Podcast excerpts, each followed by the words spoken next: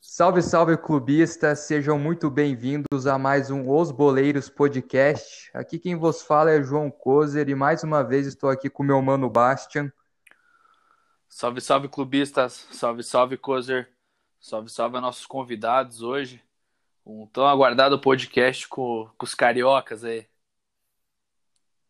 E hoje a gente está trazendo mais um episódio, se eu não me engano, é o quinto episódio da, do quadro Porque Torce meu amigo. O último episódio a gente fez com o primeiro representante lá do Rio Grande do Sul, da capital, Porto Alegre.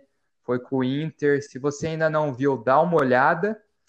E pegando essa onda dos primeiros representantes, a gente traz aqui hoje convidados do time que é o primeiro time a ser representado lá no Rio de Janeiro. A gente trouxe o Botafoguenses aqui.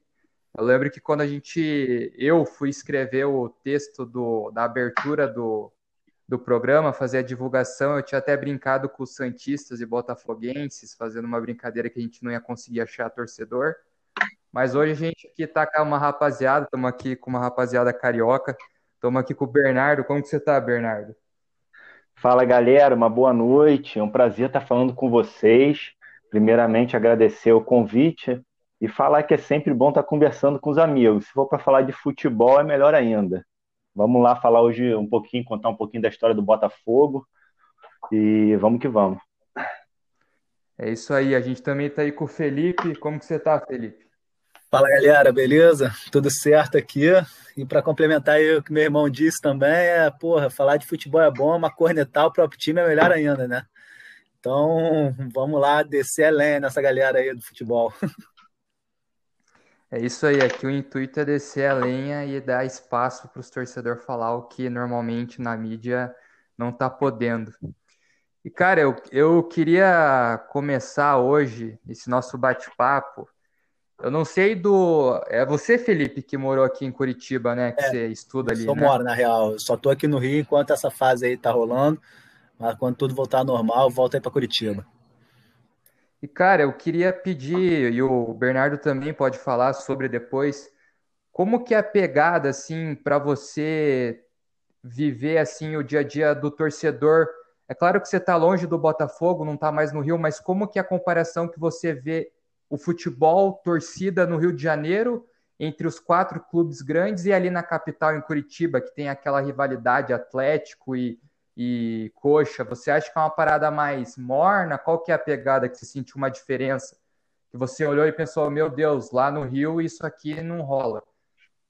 É, tipo, acho que a primeira coisa que eu falo, assim, caralho, lá no Rio isso não rola, é você andar na rua sozinho. Essa é o primeiro fato que, meu irmão, nunca vi um jogo de futebol, você com a camisa do seu time andar sozinho nos arredores do estádio. Primeiro de tudo, você vai apanhar igual cachorro. Segundo tudo, tem, cada um tem um lado para andar, cada um sabe qual ônibus pegar, qual estação de trem, qual, qualquer coisa é diferente de um pro outro, porque você sabe que se bater de frente, mano, já era. É porradaria, nego não respeita velho, criança, mulher, vendedor de bala, qualquer merda entrou na porrada, tá, tá no meio vai estar na porrada junto. Isso aí é a primeira fase. Segundo, mano, acho que a rivalidade, ela aí é um, não querendo zoar os, os coxa, mas, porra, acho que é uma rivalidade meio desonesta, né? Que, porra, o Atlético agora tá muito maior, tá, vem aí de título de Copa do Brasil, Copa Sul-Americana, sempre nas cabeças aí, o Coxa tentando se reerguer, né? O Paraná, coitado, Paraná, acho que. Paraná nem... Ainda não sabe se é Colorado ou se é. Ainda não aceitou. Paraná, não, não vejo nem motivo para comentar aqui nesse podcast, né? Mas acho que a primeira situação, essas duas situações, principalmente, acho que. Eu acho que aqui no Rio, eu acho que tem um pouco mais de paixão, cara falar real, assim, tipo, eu não vejo essa. Eu vejo bastante identidade de vocês, mas no Rio parece que, porra, o nego bota clube à frente da família, às vezes. Às vezes não, a maioria das vezes até. Então, você vê uma. Porra, uma rivalidade muito grande no dia a dia. Seu time perdeu, mano. Porra, é motivo para você ficar puto no dia semana, semana inteiro, dia seguinte inteiro. é complicado, sabe? Mas acho que também leva um pouco pro quando leva um pouco para essa parte aí de, de, briga, de torcida e tudo mais, é, é bem ruim, né? É, mas acho que é basicamente isso, essa diferença aí que eu vejo. E o que, que, você acha, Bernardo? Você, não sei se você já vem aqui para o Paraná, já deu, já foi no estádio ali. Olha, o que eu posso dizer assim de antemão, né? Eu ainda não, não tive a oportunidade de ir aos estádios no, no Paraná, mas eu já passei pela Arena da Baixada e vi a qualidade que ficou o estádio. É, a primeira coisa que a gente pode falar é o conforto, né? Que o Atlético hoje em dia está dando para os torcedores, a organização. Isso eu acho que é de extrema importância para você conseguir é, atrair um público de qualidade, que esteja disposto a, a, gastar dinheiro com seu clube. Obviamente, isso anda lado a lado com, com a montagem de elenco de qualidade, disputa, disputa de título, certo? Não tem como só você dar conforto e entregar um time de baranga. Né? Não, vai, não vai dar ninguém no estádio. Então, assim, essa parte da educação que meu irmão falou também a gente vê de forma latente, que aí é muito diferenciado. Né? Aqui no Rio é uma bagunça para você ir para o estádio, normalmente, tirando o Maracanã, que fica num bom lugar, pô, você, o Vascaíno tem que ir lá para a Barreira do Vasco, no meio de uma comunidade. O Newton Santos do Botafogo, pô, é ali no Engenho de Dentro, pô, também é um lugar ruim de se chegar de carro, ruas apertadas. Então isso afasta um pouco. Eu, por exemplo, eu sou sócio torcedor, quando o time está bem, eu costumo ir ao, ao estádio, mas não tem nada que me atraia muito para ir ao estádio, se não for o time competitivo brigando. Porque se, você, se o clube me desse um conforto, sabe, tivesse alguma coisa para fazer antes do jogo, sentar num lugar dentro do clube, tomar uma cerveja, né? É, eu acho que eu até iria, mas ainda é muito precário, sabe, essa parte do, dos estádios aqui no Rio. Isso daí eu falo, falo com toda certeza. Acho que a gente ainda tem muito a caminhar, a evoluir para conseguir chegar no, no nível do, do Atlético Paranaense. Eu boto fé aí, cara, em relação à questão do, do, da rivalidade entre quatro clubes aí no Rio. Porque aqui no Paraná, por exemplo, na maioria das regiões aqui do Sul, Santa Catarina, Rio Grande do Sul, normalmente tem dois times que são os times tops. Normalmente, um cara que nasce ali em Porto Alegre, ou ele vai ser colorado, ou ele vai ser provavelmente gremista. E, cara, eu queria saber como o dia a dia aí, e, e também vocês podem ir um pouco para a questão da infância de vocês. Quando vocês eram lá da escola, ia ter clássicos, sei lá, Botafogo e Vasco, como que era, como que era a animação, como que era o clima ali na tua família, na escola, depois, na academia, tá ligado? Porque, querendo ou não, São Paulo e Rio de Janeiro são as cidades capitais que têm quatro grandes clubes, né? Onde o cara vai na CLI, ele pode escolher entre quatro. Vocês acham que isso aumenta muito mais a rivalidade? Ou, tipo assim, nem tem tanto isso, é mais a gente que olha de fora pensa dessa forma? É, eu, eu... Quer falar primeiro? Não, posso falar aqui rapidinho. Tá? É, assim, eu vejo que, que a rivalidade entre quatro clubes eu percebo que é mais divertida, né? Porque sempre vai ter, vão ter dois aí se destacando e às vezes dois ou três numa, numa fase pior, como o que a gente tem passado, que a gente passou no passado foi horrível, né, cara? Com essa mulambada aí varrendo esses títulos todos. Foi, foi um ano bem ruim pra gente.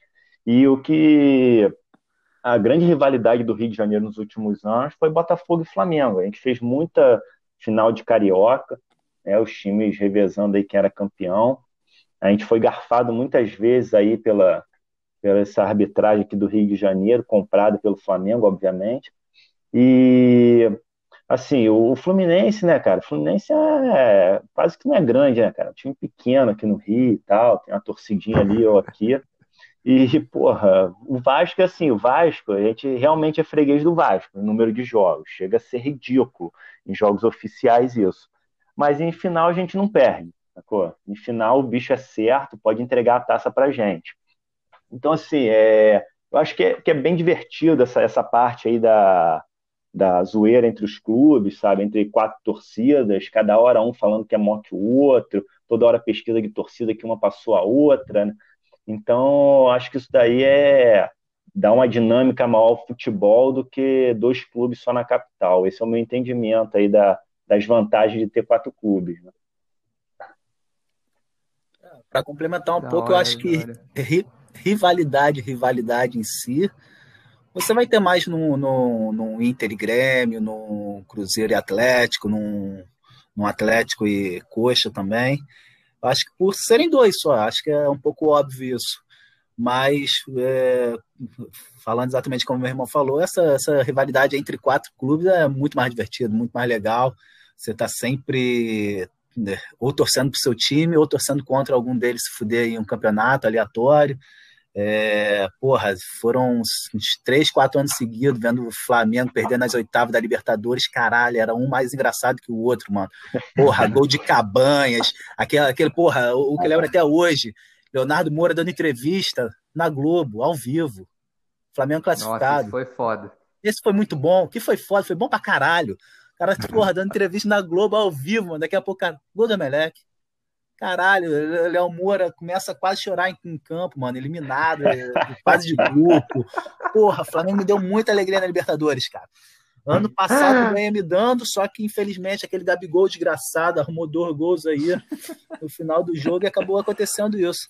Mas essa rivalidade de quatro clubes é isso, mano. Tipo, porra, às vezes uh, você comemora uma final de Libertadores é, LDU e Fluminense, uma oitava de final e Libertadores, uma Copa do Brasil, Paulista e Santo André, é, Independente aí ganhando, foi Independente, né, que ganhou do Flamengo aqui, Copa Sul-Americana, eu acho.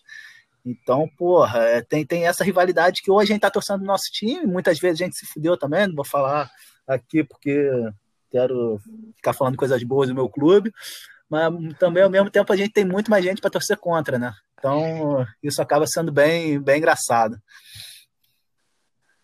Da hora, pesado. E assim, uma parada que eu tava conversando esses dias com, com o Kozer a respeito de, de torcer a distância e tal. É uma parada difícil. Eu imagino que mais pro, pro Felipe do que pro Bernardo. Porque tá longe do seu clube não poder frequentar o estádio é uma parada que eu acho que é meio angustiante, né? Ficar vendo na televisão. Aí você pega para ver o jogo é sempre aqueles paga-pau do Flamengo, do, é daquele jeitão, tá ligado? Os caras pendando sempre para um lado. Você não vê, não tem aquele sentimento de estar no estádio. Lógico que agora com o Covid, né, nem quem mora na cidade tá, tá podendo prestigiar isso. Mas essa parada de torcer para longe, assim, você acha que afeta a sua relação com o Botafogo, Felipe? E depois eu queria que vocês emendassem já a pergunta, é, respondendo onde que surgiu a paixão pelo Botafogo de vocês dois, né? Fechado. Cara, então, afetar não afeta em nada. Eu continuo acompanhando meu clube de longe, é, assistindo, sofrendo junto. Hoje em dia está dando mais sofrimento que alegria, mas é, acompanho tudo. E sempre quando eu tenho. É, por isso que eu torço bastante para os clubes do Paraná. Irmão, o Paraná está em primeiro na Série B, eu estou rezando para que fique em primeiro. Curitiba não está na zona de rebaixamento, eu fico rezando para não cair. Porque, mano, se eu tenho três times do Paraná na Série A, são três vezes que eu vejo meu time no ano, entendeu? Então, eu torcer Botafogo não cair, né? Óbvio, imagina, Estrela do Paraná lá em cima, Botafogo na segunda. Aí eu vou, tá porra, vou querer bater em todo mundo, me achar o balde completo. Mas quando, porra, quando os três estão na Série A, para mim é bem melhor, entendeu? Eu vou lá na. Já fui. O único clube que eu ainda não vi o Botafogo jogar contra foi o Curitiba. Ainda não tive a oportunidade, mas fui no 1 a 1 do ano passado é, ano retrasado, talvez, contra o Paraná. E, e, esse ano de novo na Copa do Brasil, só que como tivemos isso, acabou sendo com sem torcida, né? E já fui também contra o Atlético Paranaense na Arena. E todos eu vou na torcida visitante. Porra, esse último aí tem até história engraçada que, que porra, antes de eu entrar na, na, na arena, quase que eu nem tomei um corre aí da, da, da galera da, da torcida do. Porra, foi, foi complicado, mano. É, deixa, pode, pode contar essa história? Fala aí, mano. Vou contar de novo. É, é a história para vocês verem que vocês também não estão civilizados, não, maluco. Vocês têm problema também pra caralho aí. gosta. Mas, porra, eu tranquilão, mano. Tava, tava até com. Tava conversando com um amigo na entrada da arena. Aí daqui a pouco ele era atleticano, foi pra parte dele, pô, tava tomando minha cerveja. De boa, assim. Falei, ah, o, o cara, o segurança não deixou entrar, eu tomando a cerveja do lado de fora. Aí, mano, daqui a pouco chega. É... Cacete, me fugiu o nome da, da torcida do Atlético agora. Fanáticos? É Fanáticos, isso, mano. Umas 15 pessoas da Fanático, mano. Daqui a pouco, dois apontam assim, apontou para mim e pro cara que tava vendendo as paradas da, do Botafogo, assim, camisa, é, cascol, as paradas assim, mano. Mano, os caras começaram a correr. A sorte que os primeiros foram catando tudo que o cara tava vendendo. E eu com a cerveja na mão, mano. Eu, idiota, ao invés de jogar a cerveja fora, dar dois passos para dentro do estádio, eu saí correndo pro outro lado do estádio com a cerveja na mão, mano. Tá ligado? Eu saí correndo para não, não jogar a cerveja fora, velho. Eu corri umas três quadras para fora dos caras assim, os caras não conseguiram pegar até chegar na polícia, mano. Eu cheguei na polícia e pensei, mano, agora eu vou ter que voltar tudo sem cerveja, porque já tinha acabado, e encontrar os caras lá de novo, tá ligado? Ao invés de ficar dois segundos só, tipo, jogar fora e entrar no estádio e curtir o jogo de boa. Mas aí mostra também que vocês não têm muita educação, não, mano. Mostra que, porra, vocês também, nessa parte de briga aí, vocês estão evoluindo para pior. Igual a gente, já estão chegando ao nível carioca já daqui a pouco. Mas essa história foi engraçada, isso mostra que eu sou alcoólatra. É isso. Só você. É, só eu. Mas pode ir lá. Acho que, cara, mas é basicamente isso. Eu, costumo assistir todos os jogos aí do Botafogo quando rola na cidade. E, e não muda não muda em nada, mas óbvio que sente falta. Eu acabo assistindo bastante os jogos de, tanto do Atlético, na Libertadores Copa do Brasil. Já fui nos do Coxa também, na Série B. Então, então eu passo a assistir bastante os clubes da, do Paraná, mas minha relação com o Botafogo não muda. Pô, cara, em se tratando aí que você perguntou, né, como é que era a infância, a relação, de onde surgiu a paixão, a gente deu muita sorte, né, aí, meu irmão, porque a gente sempre morou em Niterói. E o Botafogo, ao longo de muitos anos, jogou no Caio Martins, que é um estádio aqui em Niterói, perto da nossa casa. Então, pô, o meio de semana, o final de semana, sempre que tinha oportunidade, meu pai levava a gente para o estádio. E foi numa fase boa do Botafogo, né? Assim, 95, quando a gente ganhou o brasileiro, Logo na sequência também, no, no, ano seguinte, a gente continuou indo. E como a gente era muito novo, eu na época, 95, eu estava com 7, 8 anos. Eu entrava no campo com os jogadores, sabe? A gente chegava um pouco mais cedo no estádio, ia pro, pro vestiário, o, pessoal lá do Botafogo organizava as crianças, não, eram 200 crianças dentro do campo. E 199 rodeando Túlio Maravilha, sabe? Aí meu pai até falava para mim, pô, Bernardo, olha só, não fica tentando pegar autógrafo de Túlio, não. Vai nos outros jogadores, vai ficar muita criança em volta de Túlio. Eu fazia isso. Eu ia em Wagner, eu ia em Donizete, eu ia na galera Gonçalves, Gotardo, eu ia nessa galera, sabe? Que foi campeão brasileiro. Então, porra, isso estimula a criança, sabe? Ver um time jogando dentro de casa, sempre ganhando. O ano de 95 foi muito bom pra gente. Tô até hoje esperando um outro ano desse, né? E. E, porra, isso anima a criança, sabe? Tá perto do ídolo e tudo mais. E ao longo dos outros anos, apesar de a gente não ter tido tanto sucesso no, nos campeonatos brasileiros, a gente continuava indo ao estádio, né? A gente ia andando, voltava andando, então era pertinho, a gente continuou acompanhando. Aí, em 2003, eu fui basicamente todos os jogos da Série B, né? Quando o Botafogo caiu, é, aí acompanhei de perto ali toda a trajetória para voltar para a Série A. Então, assim, cara, é, são anos de vitórias, anos de, de lutar para se reerguer, mas a paixão é aquilo, né, cara? É um negócio que não tem como explicar. E a gente fala que o botafoguense não escolhe, é escolhido. Então, porra, cara, foi uma, foi uma infância muito boa, muito próxima ali do clube e, e foi daí que acho que surgiu toda essa paixão pelo Botafogo. Sem contar a história, né? Que se eu começar a falar aqui, eu fico até amanhã contando a história do Botafogo, que com certeza é a história mais bonita do futebol mundial. Não é só brasileiro, não. Mas, Pia, mande um resumo aí dessa história aí, porque, por exemplo, a maioria da galera que escuta a gente aqui do Paraná e não faz a mínima ideia da história. Se puder dar um resumo aí, o tempo é teu, Pia. Fique à vontade para contar. Ah, porra, vamos começar falando então que o Botafogo é o clube que mais cedeu jogador para a seleção brasileira, né, cara? a nossa história ela está diretamente ligada ao êxito do, da seleção brasileira. Eu fico até sacaneando alguns amigos santistas que eu falo, porra, cara, Pelé só existiu por causa de Garrincha. Eles ficam revoltados quando eu falo isso, tá ligado? Eu falo, pô, se o Botafogo, o pessoal, ah, Flamengo é campeão mundial, é, São Paulo é campeão mundial, eu falo, pô, Botafogo é tricampeão mundial, e todo mundo fica me olhando. Aí eu falo, pô, 58, 58, 62 e 70, meu amigo. Aí eles, ah, para com isso, para com. Eu falo, ué, mas se não existe o Botafogo, eu não sei nem quantos títulos a seleção brasileira teria.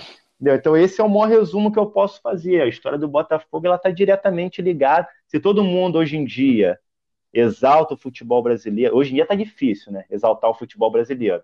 Mas, se todo mundo enche a boca para falar que é o único país que tem cinco estrelas no peito, pô, isso daí a gente tem que agradecer primeiramente ao Clube da Estrela Solitária. Da hora, Caralho, mano, é muito é bom ter os caras clubistas assim, Essa parada aí. Mas, Piau, eu queria passar uma visão aí para vocês, porque, por exemplo, aqui no Paraná, eu, a gente tem muito amigo flamenguista que não é carioca, não nasceu lá e tal, e eu acho que é até comum, porque o Flamengo, fora do Rio, é um dos times mais populares que tem, né? Só que, assim, a impressão que passa, eu nunca fui para o Rio de Janeiro, nunca estive lá para ver se é realmente assim. Queria saber de vocês, mano. Vasco e Flamengo são as torcidas mais predominantes do Rio de Janeiro ou tô falando merda? Ou, tipo assim, é, é a, tá na média as torcidas? Ou tem, tipo, um time. Ou, ou o Flamengo realmente é o time que mais tem torcida, principalmente dentro do Rio de Janeiro? Eu, particularmente, acho que, tipo, a torcida do Flamengo ela realmente é a maior. Não tem, não tem como discutir isso. Acho que se você for para, talvez for para São Paulo também, a do Corinthians vai ser maior. É, eu não sei dos outros estados, então não posso falar. Mas do Flamengo realmente é maior. Mas essa coisa de que eles falam de 40 milhões de torcedores, mano, isso aí é, é exatamente essa porra desse pela-saco aí, igual tem no Paraná, mano.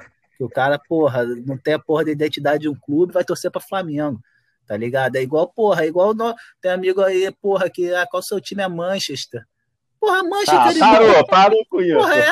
Aí vem, vem, vem, ficar falando, porra, que meu Barça, meu Barça. Mano, você botou o meu na frente cara, de um time, mano, tu merece um tapa na cara, tá ligado? Vai se fuder, velho. Porra, vai, vai criar identidade de tua cidade, irmão. Vai pro caralho. Aí, porra, fica nessa porra de, ah, torço pro Mengão, torço pro Mengão. Nunca, nos caralho, se perguntar a escalação, vai achar que é Júlio César no gol ainda, tá ligado? Não sabe nem a porra de quem é o lateral direito. Aí vai falar que é, que é ataque, ataque é Adriano. Porra, o cara não sabe porra nenhuma, tá ligado? Então com essas porra aí eu nem discuto. Entendeu? Para mim isso aí não é nem torcedor. A questão é essa. Então, pô, essa porra de 40 milhões de torcedores aí, mano, isso aí é uma furada. É tipo, é exatamente, sei lá, 30 milhões são essas porra espalhadas aí pelo Brasil, que tem em Paraná, tem em Nordeste, tem no Norte, ali por Brasília também tem bastante. Então é basicamente isso. No, no Rio aqui em si, é, realmente eles eh, são maiores, mas não é não é uma coisa assim tão absurda. Pode ser que por agora, com, porra, é, a gente está vendo aí uma sequência de times bons, do Flamengo que ganham como porra, o time pode ser ruim, pode ser bom. A certeza que você vai ter é que ele vai ganhar roubado. Isso é um fato. Então, mano, porra, com essa, é, exato, com essa tendência aí de, de, de time bom que eles estão tendo agora, com dinheiro que provavelmente aí é roubado, é, é dinheiro investido no clube que provavelmente é de miliciano aí, coisa do tipo, que os caras só sabem entrar em, em furada. É, com esses times que eles estão montando, pode ser que no futuro aí dê uma destoada com os outros clubes e tal, mas não é tão grande a diferença aí quanto se acha, não, entendeu? Pô, é exatamente isso, cara. 30 milhões aí é um rebanho, entendeu? Que, que não tem personalidade, não conhece nada de futebol e todo mundo é Mengão, eu sou Mengão, entendeu? É um grande palhaço que não sabe dois jogadores do Flamengo, foi o que meu irmão falou, entendeu? Vai falar de Obini e Adriano no ataque. Então, assim, mano, tá, você pode botar aí que um quarto disso daí realmente é torcedor que acompanha. O resto é um bando de palhaço que, que quer ficar abraçando os outros na hora de, de um título, entendeu? E que só quer ter alegria na vida, assim, ah, pô, Flamengo tá bem, vou torcer pro Flamengo, sabe? Então não é, não é bem assim que funciona, não. Realmente eles dizem que tem 40 milhões, mas se você for parar para ver aí, é, a história é diferente, entendeu? Se você colocar aí proporção de quem conhece mais o clube, entende mais de futebol, com certeza não vão ser os flamenguistas. Cara, essa palhaçada de torcer para. Deixa eu fazer um adendo aqui que meu irmão falou. Essa palhaçada de meu PSG, meu Real. Cara, isso é uma babaquice do planeta, né, cara? Eu, porra, quando eu vejo esse tipo de coisa, irmão, porra, eu falo, caralho, o jovem tem que acabar, brother. Não é possível, irmão. Porra, como que os caras ficam querendo torcer pra time lá de fora, brother? Palhaçada, entendeu?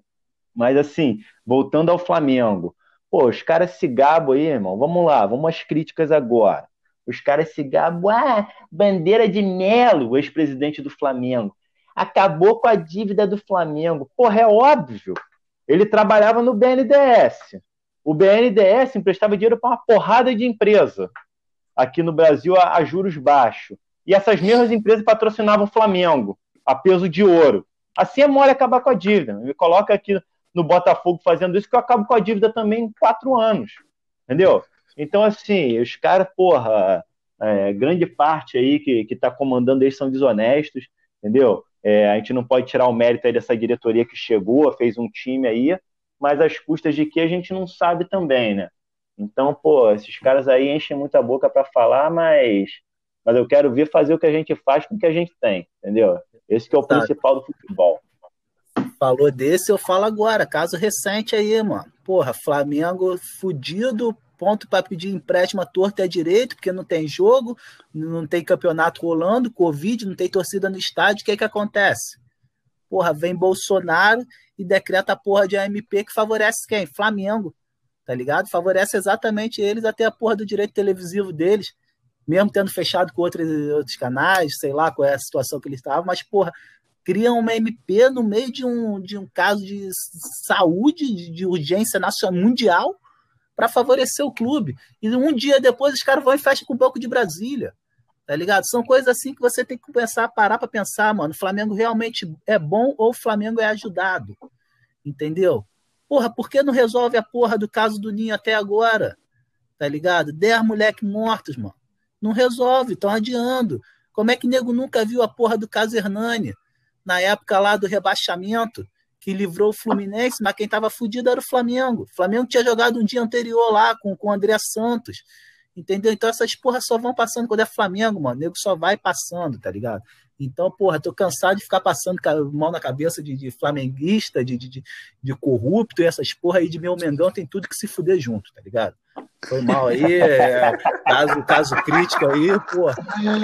Ei, puta, é nós estamos até, até, até, porra, fomos lá no fundo do baú resgatar as paradas, mas que o ódio é grande. Mas pode continuar aí, foi mal. Eu falei pro Kozer no, no começo, eu falei, Piá, vamos fazer um programa, já que tá, tava naquela onda do Antifá, eu falei, vamos fazer o Antiflá, né, velho? Não vamos chamar ninguém do Flamengo nessa porra, vamos só falar mal dos caras, velho. Porque, pé, bem isso que você falou, velho. Os caras são. Pé, eles são iludidos. E outra parada, não são torcedores, eles são simpatizantes, carioca. Essa é a parada, velho. O cara que mora, sei lá, aqui no Paraná e torce pro Flamengo, ele é simpatizante, cara. A não ser que o pai dele jogou no Flamengo ou que ele é carioca, foda-se. Se não, vai tomar no cu, cara. Eu fico puto também. Torce pro time do teu estado, cara. Ou você morou, ou você mora, ou você não torce. Ou você vai tomar no rabo. Essa é a parada. É isso aí. Tirando, ah, tirando um ou, outro, um ou outro lugar do interior do Paraná que é muito colado, tem uma influência muito grande de São Paulo, né? Aí o interior tem até uns torcedores que, que torcem bastante para time, os times de São Paulo. Fora isso, cara, cada um no seu estado entendeu? E comprar o barulho do seu clube. Não tem essa palhaçada de ficar torcendo para outro gente de outro estado, não, eu, hein? Aquela parada, pô, o time tá bom, eu sou Mengão. O time tá mal, pô, nem gosto de futebol, velho. Nem assisto. É, Caralho, quando falam isso, dá vontade de bater no filho da puta que fala isso, velho. Sério. Meu é. Barça. É. Ah, não, eu torço pro Barça. Caralho, velho. Sério, sangue sobe, mano. Pô, eu sou Brasil. Porra, é. isso daí é só frase, mano. Porra! Essa é a pior de todas, cara. de tabela, de tabela é, fogão, é fogão, então, né, Bernardo? Exato. É, se você for pensar por isso, né? Se for um cara letrado no futebol, sim, mas normalmente quem fala essa frase é que não entende absolutamente nada mesmo, né? Do eu sou Brasil. É o cara que não quer falar de futebol. Doideira isso. Pô, eu queria trocar uma ideia sobre um bagulho aí que eu até tinha brincado com o Bastian off, que foi o negócio do Felipe Neto. Que fim que deu isso aí? O cara ele ainda é influente lá dentro? Qual que é, mano? Que eu lembro que ele tava patrocinando ali com uma empresa de coxinha, os irmãos Neto, não sei o quê. Que fim que deu isso aí? Pô, Pipa, acho melhor você começar falando aí, cara, porque se eu for descarregar minha raiva nesse vagabundo, entendeu? É melhor você falar, brother. Sério mesmo, você é mais ponderado que eu, brother. Fala aí você. Galera, vai ser um minuto aí de, de, de, de de entrevista perdida, porque eu não faço ideia de onde esse filho da puta tá. Mas vamos amaciar o caminho aí pro meu irmão falar depois. É... Acho que, porra, sei lá, mano. Acho que qualquer investimento vem de boa aí. Se o cara tava patrocinando ou não, porra, se tá botando dinheiro, foda-se, tá ligado? Dinheiro honesto. Lembre-se bem, honesto. dinheiro honesto a gente, porra, a gente aceita. Se é um dinheiro que, porra, patrocinava com a empresa dele, beleza, não faço ideia. Também, mano, eu não conheço porra nenhuma da vida do cara, só vejo as merdas que ele fala e olhe lá quando me mandam. Então, porra, pra mim, se ele tá patrocinando, se não tá, eu quero mais é que ele se foda. Agora pode descarregar aí a raiva. Ah, mano, não, vou resumir só. É um retardado de um youtuber, tá ligado? Youtuber de cabelo roxo, que faz palhaçada sem graça, sabe? É, não quero um centavo dele no Botafogo. Se ele falar, ah, pô, Messi vai se aposentar, eu vou trazer. Meu irmão, se for com teu dinheiro, não, não quero, não quero, entendeu?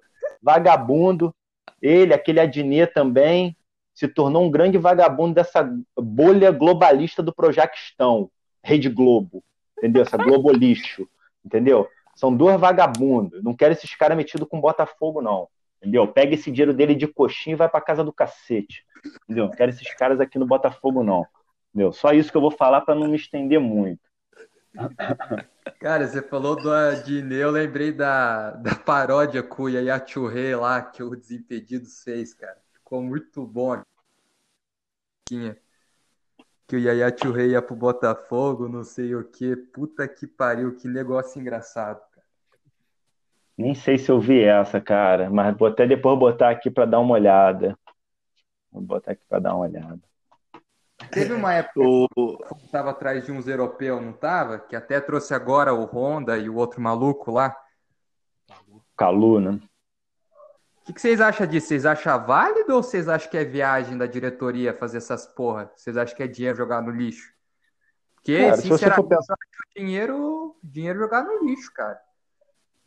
Olha, se você for pensar pelo lado de, de atrair a torcida, né, mobilizar a torcida, eu acho válido. O Botafogo tem muito credor que fala assim: ah, Botafogo não tem dinheiro para me pagar, mas vai contratar esse cara. Mas esse cara ele dá retorno. Ele dá retorno de mídia, ele dá retorno em venda de camisa, em ingresso, em sócio torcedor. Então é um cara que se paga naturalmente. O Botafogo teve bons casos aí de sucesso, como Sidor que Botafogo, eu lembro que o Botafogo, na época de Sidor, foi o clube que mais cresceu o número de torcedores jovens, entendeu? De crianças e adolescentes na época do Sidor, proporcionalmente, né?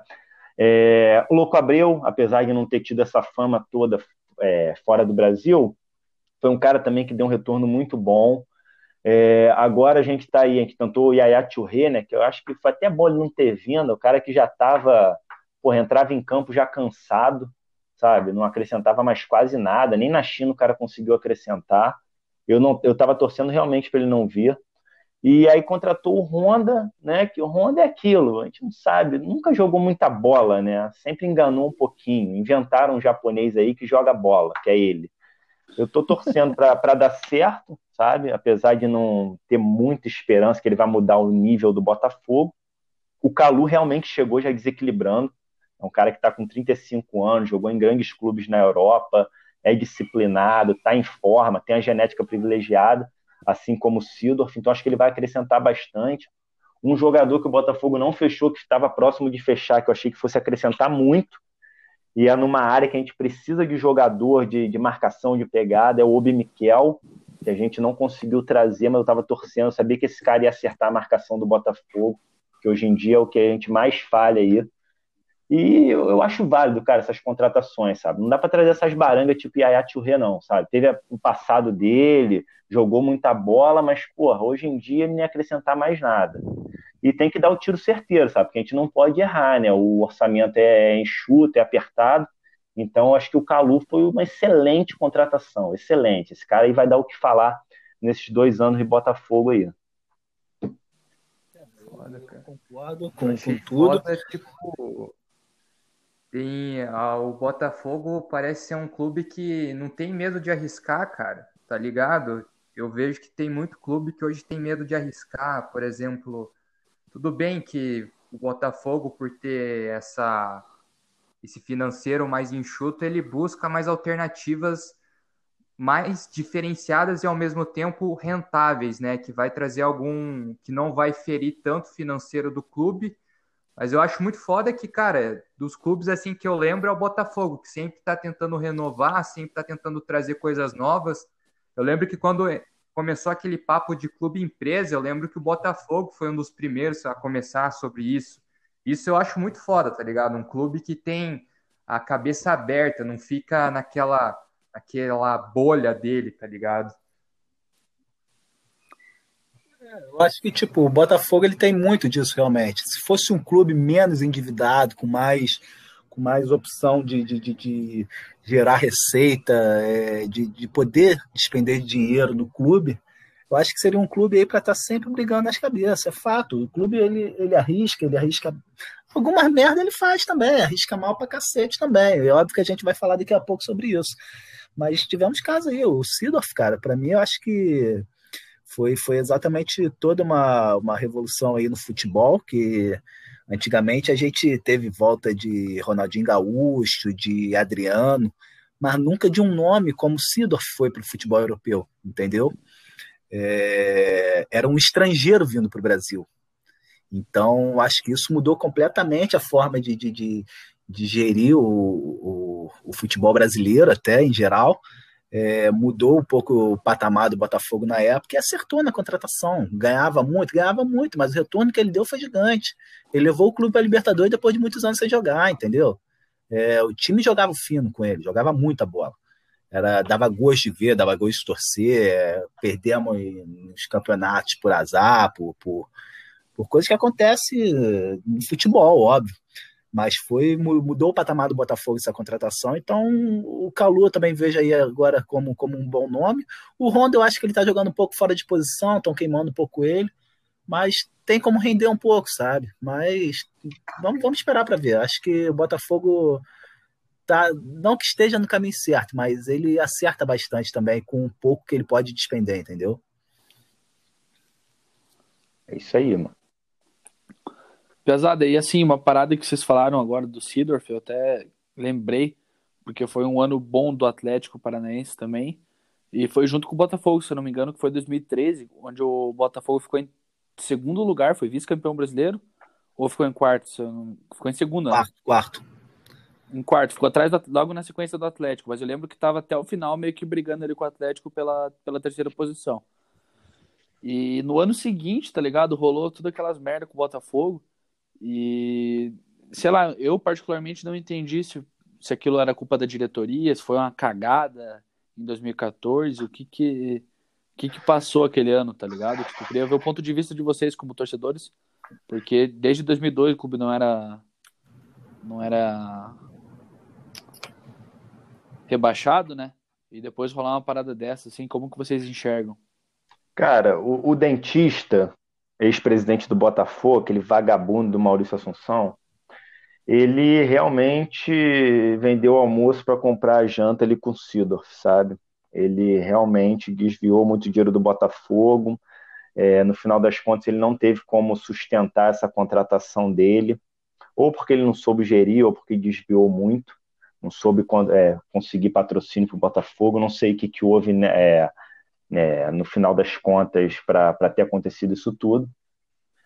Mas assim, aquele ano de 2013 foi um ano muito bom para o Botafogo. Era um ano que a gente tinha tudo, né? Já começou a, a piorar o Botafogo do, do meio do ano para frente, quando abre a janela europeia e o Botafogo começa a vender a preço de banana os jogadores para conseguir fechar o ano no positivo. E ali a gente perdeu jogadores que eram importantíssimos para o time, como o Vitinho, que foi vendido, e algumas outras vendas pontuais aí. Aí o time começou né, a perder um pouco o gás. No final das contas, o Sidorf ainda conseguiu segurar um pouco o time, a gente foi para a Libertadores, ótimo. 2014, cara, era o último ano da, da gestão lá do dentista. E aí, cara, já não tinha mais dinheiro, sabe? As cotas estavam adiantadas é, de, de TV de outras coisas. É, ele contratou muito mal, contratou um monte de jogador que não é bom de vestiário, sabe? Jogador encrenqueiro, como Emerson Sheik, Edilson, lateral direito. porra, contratou uns caras muito esquisitos. E, cara, e contratações horríveis também, né, pro time. Então, assim, como era o último ano dele, ele sabia que ele não podia mais se reeleger, ele meio que chutou o balde e abandonou o Botafogo, sacou? E largou as traças ali. O time ficou três, quatro meses com salário atrasado, e aí não tem clube que se sustente, né, cara? Aí culminou naquela eliminação em um grupo ridículo da Libertadores, ridículo, patético, e depois é, culminou com, com a queda para a Série B. Esse, esse grupo da Libertadores, eu lembro até hoje que a gente começou ganhando, né? Foi 2 a 0 com o River em casa, não foi um negócio desse? 2 a 0 2 a 1 E é um da Libertadores, não foi o São Lourenço? Era São Lourenço? São Lourenço? Acho que foi. Cara. É, São Lourenço, que era o do Papa. Isso mesmo, do Clube do é. Papa, né? Aí, pô, ganhando de 2 a 0 em casa, porra, a gente achou que ia, que ia vingar, mas caralho, o time já começava mal pelo técnico, velho.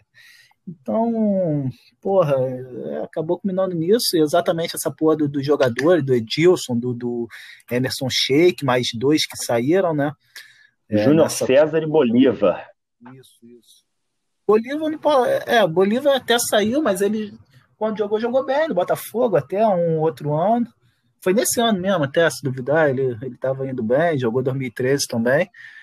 Mas Sheik é um filho da puta, velho. Sheik, esse cara aí, apesar de todo o estilo que ele conquistou aí como jogador, esse cara é um babaca completo.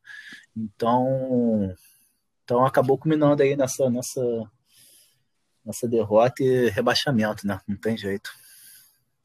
Triste, cara. Pior que o Emerson Sheik é um, um, cara meio inexplicável, né, cara? Porque eu não acho que ele jogue bola, tipo, pra ser o que a galera pinta que ele é, tipo, ah, o Sheik é diferente. Ele, pra mim, ele é um. Ele é só mais um, cara. Ele, sabe, ele não, não fede, não cheira. É aquele jogador que tem um jogo de Pelé e 25 de Mané, tá ligado? E é foda, mano. E o Sheik é aquele cara que ele falou, né? O cara, o vestiário, não tem vestiário que aguenta esse tipo de estrela, tá ligado? O próprio Edilson mesmo, ele tava no elenco do Atlético que foi rebaixado pra Série B, tipo. São os caras fadados ali ao fracasso, tá ligado? É, mas achei que ele praticamente ganhou uma Libertadores pro Corinthians, né? Jogou muita bola naquele, naquele ano lá. Jogou no Flamengo bastante também. É, é um pouco inexplicável, realmente, o futebol dele. Não, não tem como falar direito. Ô, rapaziada, e a.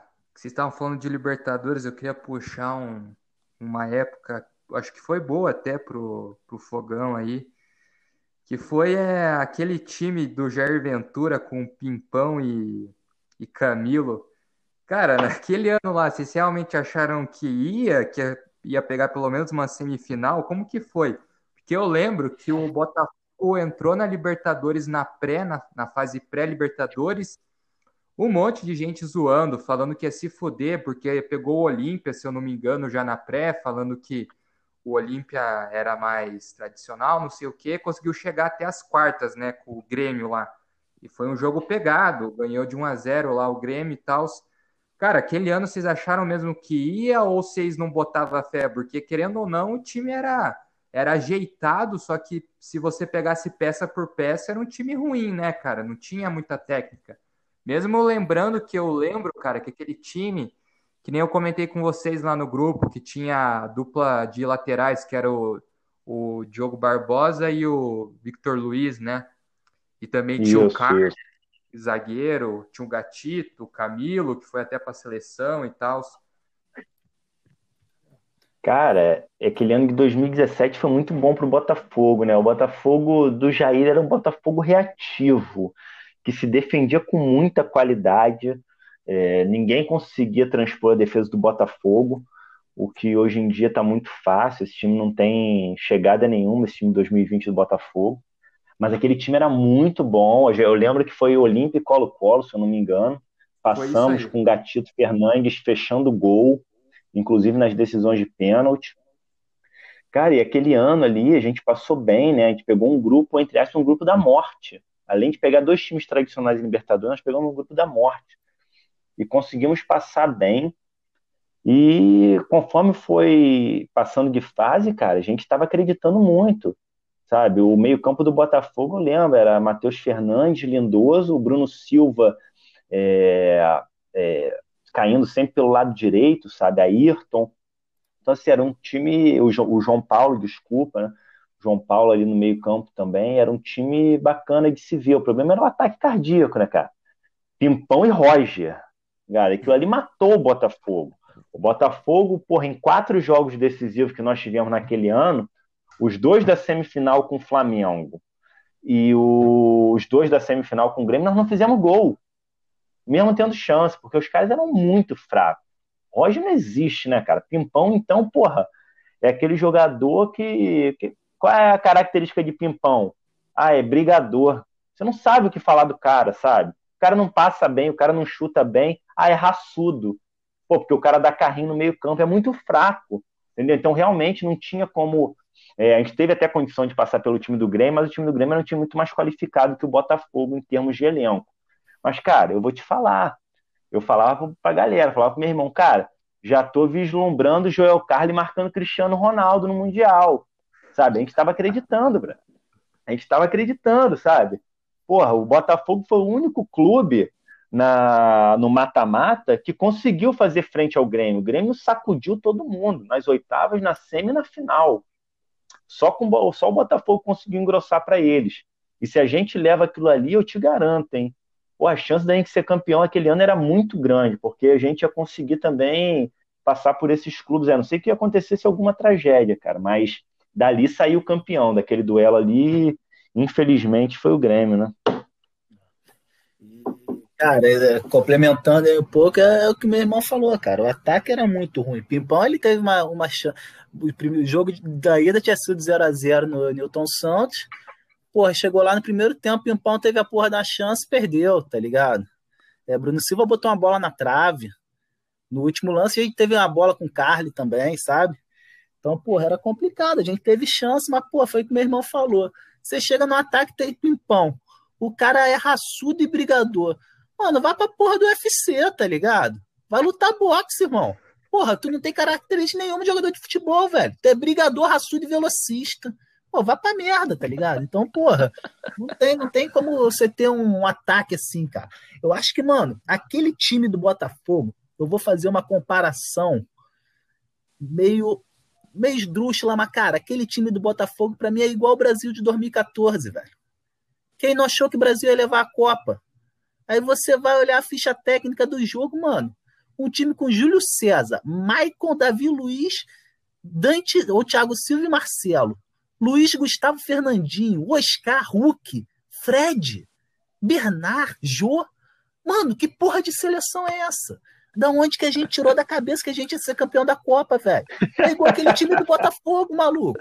Você olhava, caralho, ataque Pimpão e Roge. Meio campo Bruno Silva, Matheus Fernandes, caralho. Tu olhava Joel Carli na zaga. Falava, Lindoso, cara.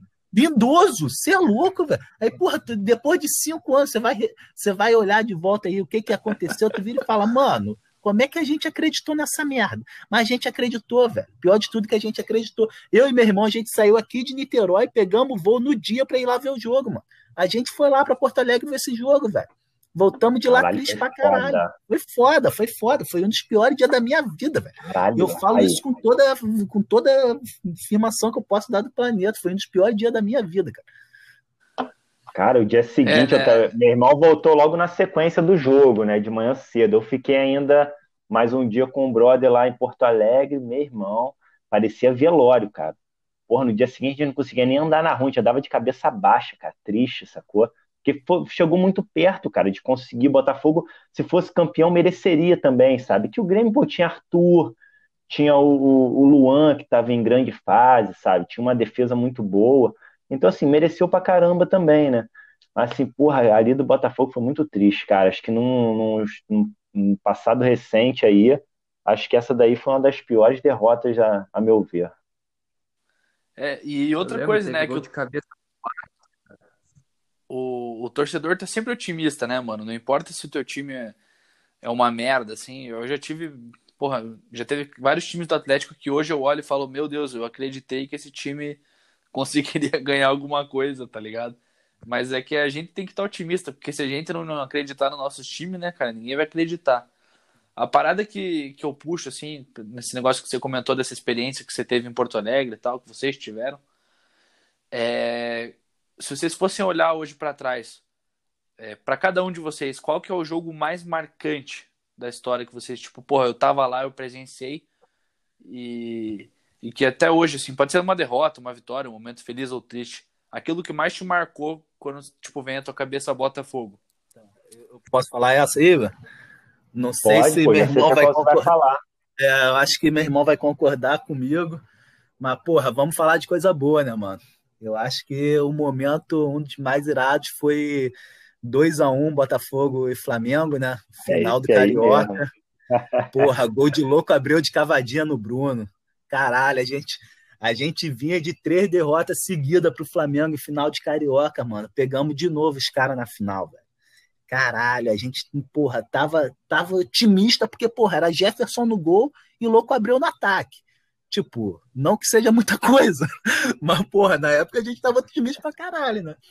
Herrera também no ataque, não era, Bill? Tô viajando. Era Herrera, Herrera, né? Herrera, Herrera, Herrera, e Locabril. Aí, porra, o jogo foi exatamente isso, cara. Porra, 1x0 Botafogo. Aí, porra, 2x1 Botafogo com cavadinha de louco abreu pra cima de Bruno. Bola batendo na trave e entrando. Quase matou uns 30 coroa lá, de 70 anos, torcedor Botafogo no estádio. Mas, porra, fez o gol e caralho. Aí do nada sempre tem aquela roubalheira pro Flamengo, né, velho? É, é, é, de lei, mano. Se você pegar os, essas três derrotas anteriores, duas finais foram muito roubadas. Eu, porra, 2007, Dodô, marcaram impedimento de Dodô de 2,5 metros e meio atrás. O cara tava 2,5 metros e meio atrás e, e marcaram impedimento. Né, e expulsaram gol, ele. Expulsaram, o Dodô ainda. Dodô. Não, não pode nem cobrar a penalidade. Expulsaram o Dodô ainda, porque ele chutou pro gol. É, e era o gol da vitória ali, os 44 minutos, sei lá. Mas nesse jogo em si, porra, 2x1 um, Botafogo, o que acontece? Pênalti pro Flamengo. Caralho, mano. Aí todo ah. mundo já batendo aquela neurose, puta que pariu, fudeu, velho. Mais um ano pode ser, velho. Porra, vai levar pros pênaltis essa porra aí. É Bruno no gol, aquele fudido, tá preso até hoje. Não sei se tá preso, tá com a porra da, da, da tornozeleira. Tá jogando, viado. Tá jogando, vagabundo. Merecia estar tá preso, mano. Até hoje, flamenguista não, não, não, esperava nada, nada além disso, entendeu? Óbvio que seria flamenguista e óbvio que é criminoso. É, então, porra, mas o filho da puta catava pênalti, tá ligado? O cara era um bom goleiro. O cara, porra, decisão de pênalti era basicamente com ele. Aí, porra, pênalti pro Flamengo. Eu e meu irmão no estádio, né? Na, lá na torcida. Aí, porra, Adriano vai bater o pênalti. Mano, na hora que Adriano bate, Jefferson defende. Aí, mano, ali a gente explodia ali, a gente sabia que já seria campeão, mano. Não tinha nada que tirava aquele título do Botafogo, velho. Louco Abreu veio pra, pra mandar a porra da torcida do Flamengo mamar nosso pau, filha da puta. Foi, foi, foi, caralho, foi, foi, foi lindo, mano. Foi lindo, foi, foi. Caralho. É, mas aí você conta mais aí desse dia. Você, você Cara, provavelmente lembra de detalhes melhores que eu. Porra, aquele dia ele foi muito foda, cara. Desde, porra, a gente tava botando maior fé no Botafogo, sabe? O Botafogo tava bem, o time pô, com, com a galera com garra ali, o Herrera, Louco Abreu, os caras que chamavam a responsabilidade, sabe? Não corria, não, não, não tremia em final, não, sabe? Apesar de ter, porra, Lúcio Flávio no time, porra, Ai, que jogava de, jogava de calça jeans, meu irmão. Aquela porra, não conseguia correr. Mas aí tinha Herrera e Louco Abreu no, no ataque. Aí, pô, aquele canto Louco Abreu gelou, né, cara? Porque a bola ela parecia que ia subir, ia passar por cima da trave, depois ela deu aquela caidinha, entrou, porra, aí foi só correr pro abraço. E a gente estava exatamente no. Foi no segundo tempo, a gente estava atrás do gol de Jefferson. Cara, na hora do pênalti do Flamengo, eu senti Adriano um pouco nervoso, sabe? E a torcida do Botafogo, é, Adriano tinha acabado de tomar chifre daquela Joana Machado, ex-namorada dele. Cara, a torcida do Botafogo começou a gritar: Adriano, é boi, é boi. Cara, aquilo ali desconcentrou o cara de uma forma que eu falei: vai perder esse filho da puta. Não deu outra, irmão. Jefferson catou, a gente estava atrás do gol de Jefferson. Caralho, eu abracei umas 20 pessoas ao mesmo tempo, cara, ali. Caralho, foi bom demais. Aí quando acabou o jogo, né, cara, a gente partiu lá pra General Severiano, tomamos cerveja pra caralho. Pô, esse dia foi foda, cara. Que isso. Eu tenho até hoje essa Sempre que fala, pô, Botafogo, eu já lembro dessa defesa de Jefferson, cara, acompanhando ali de trás do gol no Maracanã, foi, foi lindo demais, cara.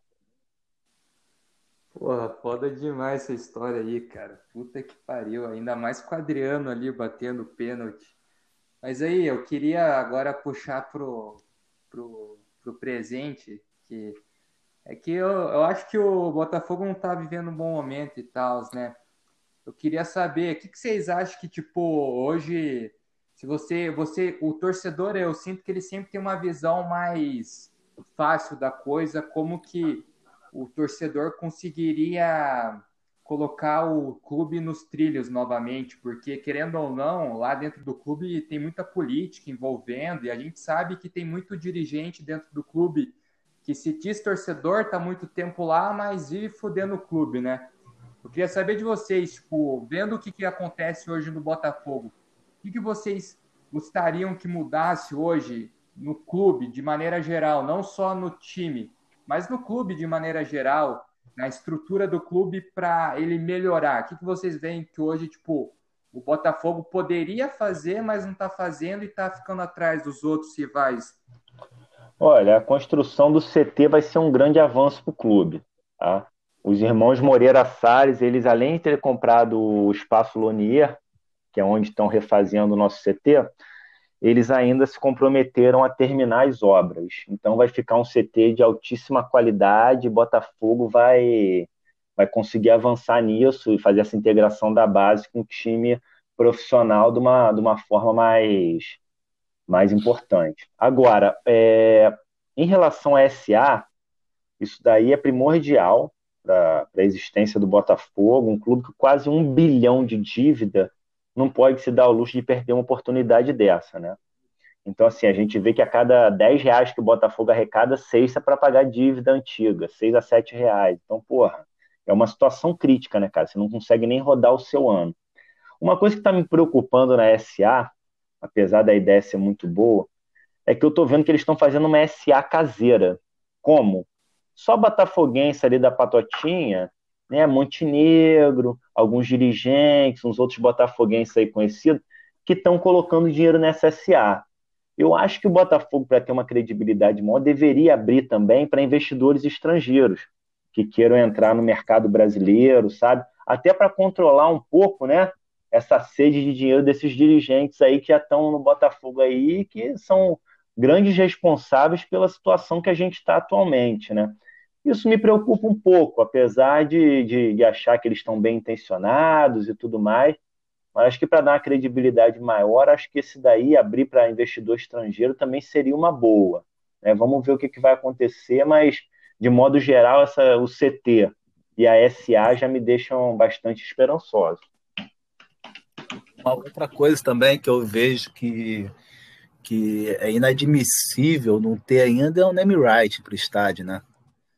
Porra, é, já estão com o estádio desde 2007 e não fechou um patrocínio de nome ainda, entendeu? É, a gente ia fechar na, foi quando? É, um pouco antes das Olimpíadas, né? É, acho que a gente ia foi. fechar um nome, aí, porra, não vou falar que foi corrupção, que não foi, só sei que fecharam Engenhão por causa de uma parada que acabou que nem teve que consertar não fecharam o name right, Botafogo perdeu o mano de campo, acho que foi na mesma época até que foi rebaixado, se eu não me engano, que foi exatamente para... Teve muita coisa envolvida, mas eu acho que o name right também é essencial. O Corinthians acabou de fechar aí com Neoquímica, aí, acho que por... Vocês devem saber mais, mas se eu não me por ano, um pouquinho mais, é, 20, não sei. É um dinheiro que entra para o clube Pô, 20 milhões por ano, cacete, você pode aumentar o seu salário aí em um milhão e ainda sobrar, entendeu? Então dá um novo ânimo para o clube. É, eu acho que certos patrocínios aí que, que o clube não está conseguindo fechar, eu acho que é essencial também para voltar as cabeças aí, né? E essa parada aí do é, da, da SA, cara. Como que vai ser a pegada disso aí? Tipo, já tá rolando? Vai acontecer realmente? Qual que é? Olha, pelo que falaram, já tá. É, a pandemia ela atrasou um pouco o processo, né? Porque alguns investidores que estavam certos começaram a dar para trás ou diminuíram suas cotas. Acredito que vai sair até o final do ano, vamos ver, né? A torcida é essa. É, agora, o jeito que vai ser feito, tem que esperar, né? Tem que esperar terminar. É, falaram que o Botafogo precisa aí de 200 a 240 milhões para conseguir acabar com as dívidas de curto prazo, que são as que a gente tem que pagar até né, nesses próximos cinco anos, para a gente conseguir rodar o clube novamente, né? Tudo que a gente arrecadar, não vai ter penhora e tudo mais, e a gente vai conseguir investir maciçamente no futebol. Agora, se realmente vai acontecer isso, vai depender muito dos credores do Botafogo também, porque para esse acordo acontecer, os credores têm que aceitar né? É, negociar essa dívida deles aí com um deságio de 60%, 70%, que a gente sabe que grande parte dessas dívidas são juros e correção, né? Ao longo dos anos. O Botafogo devia 500 mil para alguém em 2004, agora deve 3 milhões e meio, sabe? Pô, vamos negociar, vamos sentar aqui, dá para negociar por 1 milhão e 200, sabe? Pô, é melhor pegar isso daí e acabar com a dívida do que ficar rolando isso daí mais 10 anos. Então, eles estão só esperando colocar o dinheiro na mesa, fechar isso daí, esses 200, 230 milhões, para chamar todos os credores, conseguir quitar tudo isso e a SA começar a rodar. E vai ser uma sociedade com, de propósito específico que vai ter a duração de aproximadamente 35 anos, onde o futebol vai ficar separado do clube social. Essa é a estrutura que eles estão montando. Foda, velho. Ideia inovadora aí. Igual eu falei no começo, o Botafogo sempre abrindo assim, tem a mente muito aberta, cara. Eu sinto que falta muito isso no futebol brasileiro, principalmente nos times maiores e tal. E essa parada aí que você falou de, tipo, muita dívida, é, eu tenho a impressão que nos últimos anos, essa por ter dívidas e ter que sempre estar tá tendo que pagar alguma coisa, penhorar alguma coisa, isso meio que afeta também é, todo o clube e isso mostra, por exemplo, na venda dos jogadores da base. Eu lembro que quando o Palmeiras contratou o Matheus Fernandes, eu lembro que ele não, ele não foi. Mas ele também não foi caro. E eu lembro que, cara, ele nem chegou a jogar direito, ficou quase um ano encostado ali no Palmeiras. Aí ele começou a jogar no começo desse ano, antes da pandemia com o Luxemburgo, o cara já foi vendido para o Barcelona. Isso é foda, né, cara? Porque você olha assim e pensa, porra, o, se o Botafogo tivesse um cacife de segurar mais tempo, ele vendia muito mais caro para fora, para o mercado internacional, mas não, teve que vender por um, barato, por um preço mais barato para o futebol nacional, sabe? E isso deve ser uma parada muito fora de ter que ver acontecer por motivos financeiros. É, cara, Botafogo há muito tempo que é vitrine, né? A gente sabe disso. Os caras colocam aqui, daqui a pouco o pessoal da é, meia dúzia de Mariola e leva o jogador, sabe? Botafogo pega aquela taxazinha ridícula ali de, de vitrine. É, se a gente tivesse realmente esse poderio econômico, a gente não venderia Igor Rabelo para pagar salário, vender Igor Rabelo por 13 milhões, 15 milhões de reais para o Atlético Mineiro. Entendeu? O Atlético agora, quando for vender Igor Rabelo, vai colocar aí 8 a 10 milhões de euros no bolso. Entendeu? Que, que um cara desse tem potencial de ser vendido. Se, porra, aquele Robson Bambu, horroroso aquilo ali. Pô, parece um avatar, ruim pra caramba, sabe? Porra, foi vendido por 8 milhões, bro, entendeu? O Igor Rabelo vale isso também, pelo menos, sabe? Com certeza. Então, cara. porra, aí você bota aí na cotação aí, dá mais de 50 milhões, cara. Então, pô, Botafogo vendeu ali a preço de banana por 13, 14 milhões para conseguir fechar um ano e não perder um monte de jogador de graça, porque tá com 3, 4 vezes salário atrasado. Isso realmente é aquilo, né, cara? Você não tem como é, barganhar o valor com a pessoa, né? Os clubes vêm aqui e levam o preço que quiser. Ele oferece o, o valor baixo, porque sabe que você está com a corda no pescoço, e você tem que aceitar. Agora, um clube como Palmeiras, Atlético Mineiro, Flamengo, né, que tem condição de segurar o cara, bater o pé no chão e falar, não interessa que o clube ofereceu, você tem contrato, você vai ficar. Porra, é diferente, entendeu? Eu vejo até como, além de tudo, esses clubes além de segurar, eles têm um poder de bagulho. E o que, que acontece? Por exemplo, o Vinícius Júnior é vendido a 35 milhões. Renier nunca nem jogou no profissional. 35 milhões de euros. Tô falando de real, não, mano. Tô falando de euro. Na mesma merda. Aí Rodrigo do Santos, beleza. Santos tem uma, já tem uma, já tem uma história aí de revelar bons jogadores, né? a garotada lá da vila. Mas esses clubes aí, Palmeiras, Flamengo, os caras também conseguem muito dinheiro assim, cara. Se você pegar aí ano passado, os caras, pô, receita do Flamengo, 200 milhões de reais, foi, foi basicamente venda de jogador, 300 milhões até, entendeu? Foi venda de jogador, enquanto o Botafogo recebe aí, porra, esse ano vendeu um lateral da base um milhão de reais para a Arábia. Você se lembra o nome dele, Bill, não? Até esqueci. Ih, rapaz, não lembro não. Não lembro aí, não. Um milhão, aí Igor Rabelo, Matheus Fernandes, é, Dória também, na época, era um excelente zagueiro novo ainda, quando subiu. Vendeu para o Olympique de Marseille razoavelmente bom para o Botafogo, mas abaixo do mercado, entendeu? E são essas coisas aí que realmente tem que mudar, tem que mudar um pouco de pensamento, saber quem, quem pode, porra, quem você acha que vai fluir, quem que você acha que porra, tem um futuro bom. Pô, já garantia essa galera aí um tempo, já garantia um, um, uma multa rescisória alta, sabe? Ao invés de ficar vendendo preço de banana aí, óbvio que a gente tem que fechar o fim do ano, tem que a, a, a conta tem que bater, ah, mano, faça isso de, pensando de um, dois anos antes, entendeu? É foda. O pessoal ele pensa muito no imediato ali, entendeu? E acaba esquecendo que um cara desse, dois, três anos depois, pode cobrir uma conta de 50 a 100 milhões de reais do clube, entendeu? É, é bem complicado, cara. Isso aí é. Essa parte aí do Botafogo realmente tem que mudar. Na real, que todo mundo. Cara, e eu, é, desculpa cortar você, Bernardo. Achei assim, só para acrescentar. É o que você claro. falou, tem que ser um negócio a, a, longo prazo, não dá para ser um negócio a curto prazo, que é o que todo mundo quer, tipo, sei lá, do dia para noite fazer igual o Flamengo, montar um time de estrelas, sair da dívida e ganhar a porra toda. E não é bem assim, tá ligado? Igual vocês falaram, o Flamengo tem muita maracutaia no meio do negócio deles aí, e não é todo mundo que tem esse, essa influência, saca? Agora, o Atlético, que por exemplo era um time que era pequeno, cara, precisou de 20 e poucos anos de projeto para começar a ganhar umas coisas, tá ligado? E gestão. Então já perdeu e já vendeu muito jogador a preço de banana. É, já teve época em que os salários não eram cumpridos né, como deveriam ser.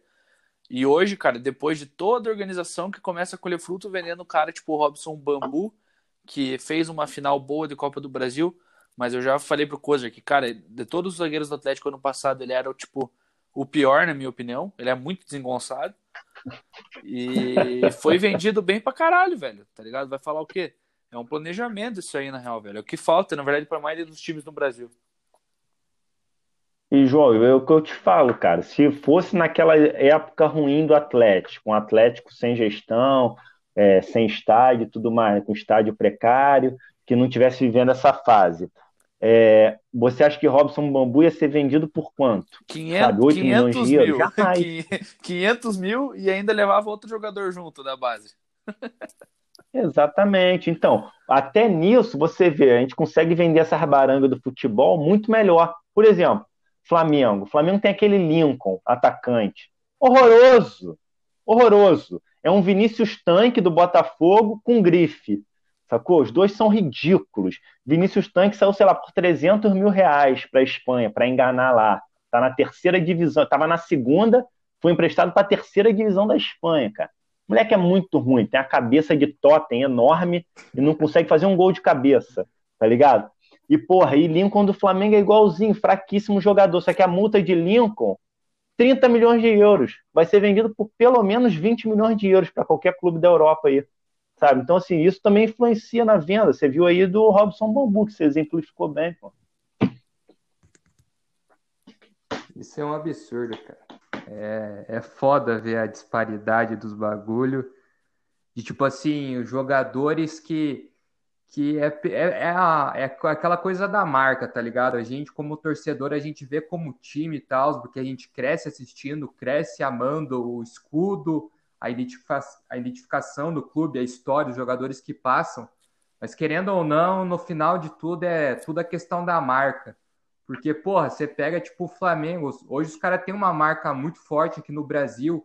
E eu também, cara, eu fico assim, abismado de ver como que os caras novo do Flamengo é vendido por milhões e milhões, cara. Porra, esse Renier que vocês falaram aí, o moleque é novão, foi pro Real já, tá ligado? Vendido por um preço maluco, cara, muito, muito caro. Que nem, por exemplo, acho que ele foi uns 35 milhões de euros enquanto tem o Rames Rodrigues, esses dias foi vendido por 21 milhões de euros. Tudo bem, cara, que a gente que vê pode pensar assim, ah, vai ter gente que vai pensar, ah, o Renier ele tá novo e tem uma, ele pode ser muito mais jogador que o Rames no futuro. Eu concordo com tudo isso. Hoje você investe caro para lá na frente você colher o fruto com um jogador desse tipo, que é um jogador novo. Mas, cara, tipo, você meio que vê comparação com o Rames, que já jogou muita bola, tá vindo de uma fase não tão boa. Porra, você pega um cara que tá tipo com 28 anos, que é o Rames, e o cara ali que tá com 19, um foi vendido por 40, o outro pela metade, você já vê como que, tipo assim, a diferença. Porque o Rames, eu pagando 20 milhões com ele, certeza que a longo prazo ele, ele vai dar um resultado a curto a médio, mas a longo nem tanto, porque ele vai se aposentar, o futebol vai decair pela idade. Até aí tudo bem. Mas o Rames é o seu jogador que ele é. Esse Renier aí, cara, ele pode flopar lá na frente o Real Madrid se fuder com 40 milhões de euros mal gastos. Mas quem vai estar tá rindo no final de toda essa história aí é o Flamengo, que vendeu bem pra caralho. Isso a gente tem que tirar o chapéu, cara. O Flamengo vende o jogador da base a um preço fodido que eu nunca tinha visto no Brasil, cara. Até com os melhores aí, o Gabriel Jesus, que foi o último que saiu do Palmeiras e que saiu na época que ele estava hypado na seleção brasileira, nem ele saiu tão caro assim, cara. E eu olhei esse Renier e falei, meu Deus, cara, esse cara deve ter feito o quê? Dois, três jogos no profissional do Flamengo contra time de Série B. Tomar no cu, cara. Caralho, é um, é um marketing do caralho que o Flamengo faz, né, cara? Em cima de uns jogadores merda pra cacete. Impressionante. E o Real Madrid, eu vejo que o Real Madrid ele é recalcado até hoje e ele quer encontrar o próximo Neymar. Já arriscou em Vinícius Júnior, porra, arriscou em Rodrigo, Renier, o cara quer de qualquer eu jeito achar o próximo coisa. Neymar, cara. É só a mesma coisa, cara. Eu acho que é, se eles quiserem, lá na Baixada tem um jogador chamado Carlos Eduardo. Ele tá um pouco mais velho, mas ele joga quase igual ao Neymar.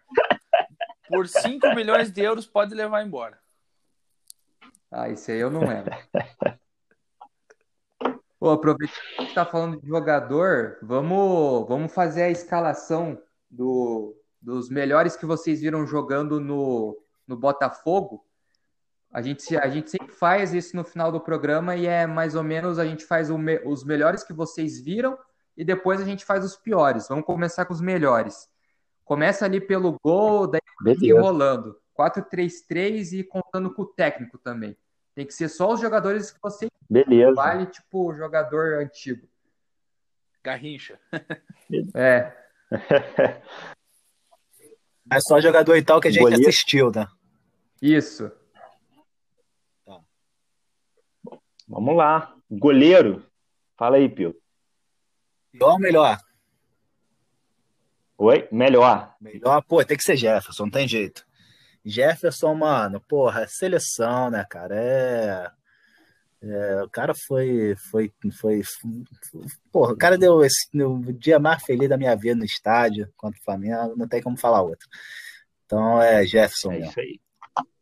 Jefferson, sem sombra de dúvidas, né? Um cara que foi injustiçado ali por Dunga, que quis colocar Alisson no gol de qualquer jeito.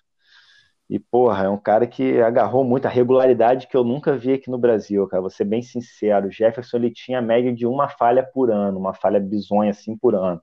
Enquanto outros goleiros aí, vira e mexe, estavam paçocando, sacou? O Jefferson ficou aí uns dois a três anos em um nível espetacular, sabe? Um nível que você só vê de goleiro na Europa mesmo. Partindo para a lateral direita, a gente colocou César Prates. César Prates, porra, era um lateral rápido, conseguia jogar na direita, na esquerda, batia bem falta, batia bem na bola, tá? cruzava bem, aquele cara que conseguia chegar na linha de fundo com qualidade e cruzar bem, sabe? Hoje, coisa que hoje em dia é difícil.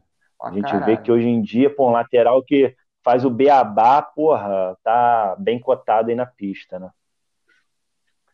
Mete a zaga aí, Pio. A zaga.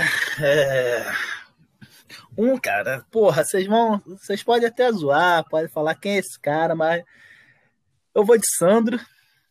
Sandro jogou bastante tempo aí no, no Botafogo, metia altos gols de falta de fora da área, o bicho tinha um canhão na perna direita. É... e, porra, foi parte aí da, da história do Botafogo, jogou os anos aí, subiu com o time em 2003. É, então tem, tem que merecer uma vaga aí nesse time de zagueiro. Não como um dos melhores, mas um que foi um bem importante aí para o nosso time, né? É, durante o tempo. E o outro, o outro, porra, não tem como falar, campeão brasileiro. É, porra, classe em campo, seleção brasileira também, Gonçalves. É, excelente zagueiro, fez dupla com diversos outros jogadores, fez dupla até com, com dupla com Mauro Gavão, não fez, ou não, Gonçalves? Ele fez com Gotardo. Não, isso na, na, Gotardo, sim, né? sim. Foi... Mas ele chegou a jogar com Mauro Galvão um tempo também, ou não? Mauro Galvão, cara. Se pá que é, não, né? Você me pegou é, agora. É, agora. você me pegou. Tá, mas é o zagueiraço nosso, campeão brasileiro. Temos foto com ele, moleque aí, a gente moleque, ele jogando, né? Então. Não, zaga raiz, ele, ó, né, ele... pesado? Oi? Zaga raiz. Zaga raiz. Zaga raiz. Sandro, pa... Sandro Paixão pura pelo Botafogo e Gonçalves muito ídolo, cara. Gonçalves eu vi um, um gol dele numa final contra o Vasco lá no Maracanã, que também até hoje eu lembro, em 97. Final do Carioca, ele deu uma testada bonita no ângulo lá do Vasco, a gente foi campeão mais uma vez, né, em cima dos nossos eternos fregueses de final. Foi exatamente no mesmo ano da dança do Dinha, do Edmundo, né? Quis zoar no, no, é. Guanabara, Taça Rio da vida, foi zoar, mano. Porra, dançou a dança da bundinha na frente de Gonçalves. Pra quê? Final do Carioca tá aí lá metendo gol de cabeça, mandando ele calar a boca. Foi muito bom, velho. É, babaca esse Edmundo, otário do cacete. Pipo, lateral esquerda é contigo, mano. Você vai ter que se explicar, tá? Puta que pariu, você velho. é, tá, explica aí pra galera que você botou ele. Caralho, vai. vou falar então, mano porra, vocês vão zoar pra caralho. Nem Mas fudendo que vai ser. Cortez. Nossa. Lateral Ufa. esquerdo, Cortez, velho. Porra, Cortez é a merda, pra falar a real. Cortez é muito ruim de bola, mano. Mas, velho, porra, na época ele tava no Botafogo, ele foi pra seleção, tá ligado? Quando que você vai ver Bruno Cortez na seleção brasileira, mano? Só no Botafogo, tá ligado? Porra, é a mesma coisa que Camilo cara. no meio-campo. Mas Camilo não tem vaga nesse meio-campo Botafogo de melhor, nunca vai ter. Mas, cara, Botafogo lateral esquerdo tava tão ruim, a gente pegou uma porra na lista. Cara, a gente teve que ir até 95, 94 para achar um lateral esquerdo que prestasse. A gente falou, porra, mano, vou botar aqui um cara que talvez nem conheça, pelo menos Cortez, a gente pode falar mal, entendeu? Mas tem que, tem que bater palma que é. o cara foi pra, foi pra porra da seleção enquanto jogava com a gente, entendeu? Isso aí ninguém Cara, e vamos lá. Cortez é um mito, cara. O cara chegou no profissional do Botafogo. Porra, o cara casou no Habibs, brother. Porra! Pior que Essa foi, história é foda. Tem foto e tudo, viado. Pega a O cara faz a porra do casamento no Habibs, velho. Esse aí merece a estátua. Ai, mas então Pô, é, é tipo, não, não, tinha muito como falar, não tinha como, muito como explicar, mas tive que colocar Cortez aí. Vamos, vamos, vamos seguir. Vamos lá. É. Vamos lá, meio campo eu vou falar os três aqui, tá? Meio campo eu vou botar por Sérgio Manuel, porra, nosso cantinho de ouro ali na, no, no título de 95, jogava muita bola, maestria em campo. Michael Suel, que pô, jogou em grande fase no Botafogo, depois nunca conseguiu apresentar isso em outros clubes. Era um cara que, pô, sempre gostou muito do Botafogo, jogou em altíssimo nível, bagunçou o Vasco várias vezes, sabe? Clássico aqui era com ele mesmo. E, porra, e o Negão Sidorf, né? Esse daí não tem o que falar, né, meu irmão? Esse daí o cara é brabo demais. Esse aí dispensa qualquer tipo de comentário. São esses três aí no meio campo: Sérgio Manuel, Michael Suel e Sidorf. É, isso aí não tem nem, nem como. Caralho, pior que esse meio ficou fera, hein, cara. Michael Swell. Bom, né? Michael Swell veio do Paraná, né? Então é, vocês Mas, cara, ele bagunçava, é. velho. Isso que é foda, velho. O moleque Sim. bagunçava no Paraná Clube, velho. O Botafogo continuou a ser boa forma, porra, ganhou, tava no título de 2010 também do Carioca aí contra o Flamengo. É, jogou os outros ali que perdeu também, em 2008, 2009, se eu não me engano. É, mas, pô, sempre honrou a camisa do Botafogo, depois de um tempo voltou também, porra, não, não, tava, não tava mais em grande fase, mas, porra, sempre contribuindo bem. Então, o Michael Suel, ele teve que entrar nesse meio aí. Sérgio Manuel, campeão brasileiro, dispensa comentários. Sidorf, então, mano, cara, o currículo do cara fala, fala por si só. É isso. E agora o ataque, né, cara? O ataque, vocês podem imaginar, né? O louco, louco Abreu, cavadinha, porra. É, Túlio Maravilha, Nossa. dos maiores artilheiros do Brasil, fez mil gols, também bom pra caralho fedia gol, Túlio Maravilha. E Dodô, artilheiro dos gols bonitos. Né? Esse daí, porra, esse daí pra mim, esse, se eu... escolhe um atacante aí, porra, Dodô, irmão, Dodô. O cara era muita bola, o que que é isso? Impressionante, hoje em dia não tem mais um atacante igual o Dodô. Pior que não, né? Tem falta, mano. Matador mesmo, tá ligado? O cara que chama Pô, cara... a responsa, né? O cara metia gol de cabeça, de fora da área, é, da Velasco. Porra, um dos gols mais bonitos da vida foi aquele dele no Fluminense. Numa fase de grupo aí. Na Liberta. Na Liberta, é. é que foi 6 a 0 o jogo do Fluminense. O cara me dá um vôlei de fora da área, num cruzamento do Thiago Neves. Porra, eu só vi, só vi duas pessoas fazer aquilo. Dodô e Zidane. E olha a comparação com que eu tô fazendo Dodô, mano. Eu acho que eu deveria ser até cortado do programa depois disso. Entendeu? Calma aí. Calma aí. Você puxou a bola de Zidane, né? meu, irmão levantou a bola de Zidane aqui. Ai, então, vou, você lembra que você perguntou? Lembra que você perguntou história que te marcou? Essa história me marcou. Por quê? Botafogo caiu para a Série B em 2002. 2003, jogo contra o Marília no Caio Martins para subir. Palmeiras ganhou, a gente precisava ganhar. 3 a 1 subimos. Porra, aquele é comemoração, Botafogo subiu, Série A. Aí o jogador, o ônibus do Botafogo parava ali do lado do Caio Martins, os jogadores entravam. E a torcida cercou o ônibus. É aquela empolgação, todo mundo é seleção, isso e aquilo. Daqui a pouco, cara, a torcida começou com um grito e eu fui no embalo. Porra, e eu me. Assim, do mesmo jeito que eu acho engraçado, eu me envergonho por ter gritado isso. Marcou muito minha vida. A torcida começou a gritar. E, e, e, pra que Zidane-se? A gente tem Almir. Cara, a torcida gritou isso duas vezes. Um olhou pra cara do outro e falou: Não, chega, né? Chega, isso aí não dá pra gritar. Cara, a cara do pessoal quando eu. Até Almir riu. Almir olhou pra galera e começou a rir, tá ligado? A empolgação da galera pra ter subido da Série B, cara. Se você tá comparando Dodô e Zidane, falar de Almir, cara, aquela bunda de Tanajura enorme, porra. Esses caras são foda. É pior que é verdade. Oh, não dá. Isso aí, mano. Porra, a gente começou a gritar, você via, porra, a mãe botando mão na orelha do filho pra não escutar aquilo, tá ligado? O moleque cresce até errado as cabeças, velho. Sério, velho. Isso aí é coisa de doente. Foda, cara. Foda. Porra. Ó, pra fechar a escalação de vocês, vocês pediram técnico, certo? Certo, exato. Porra, depois daquele vídeo que eu mandei para vocês, tem como técnico não ser Papai Joel? De forma nenhuma. Como é que é que ele fala, Carioca?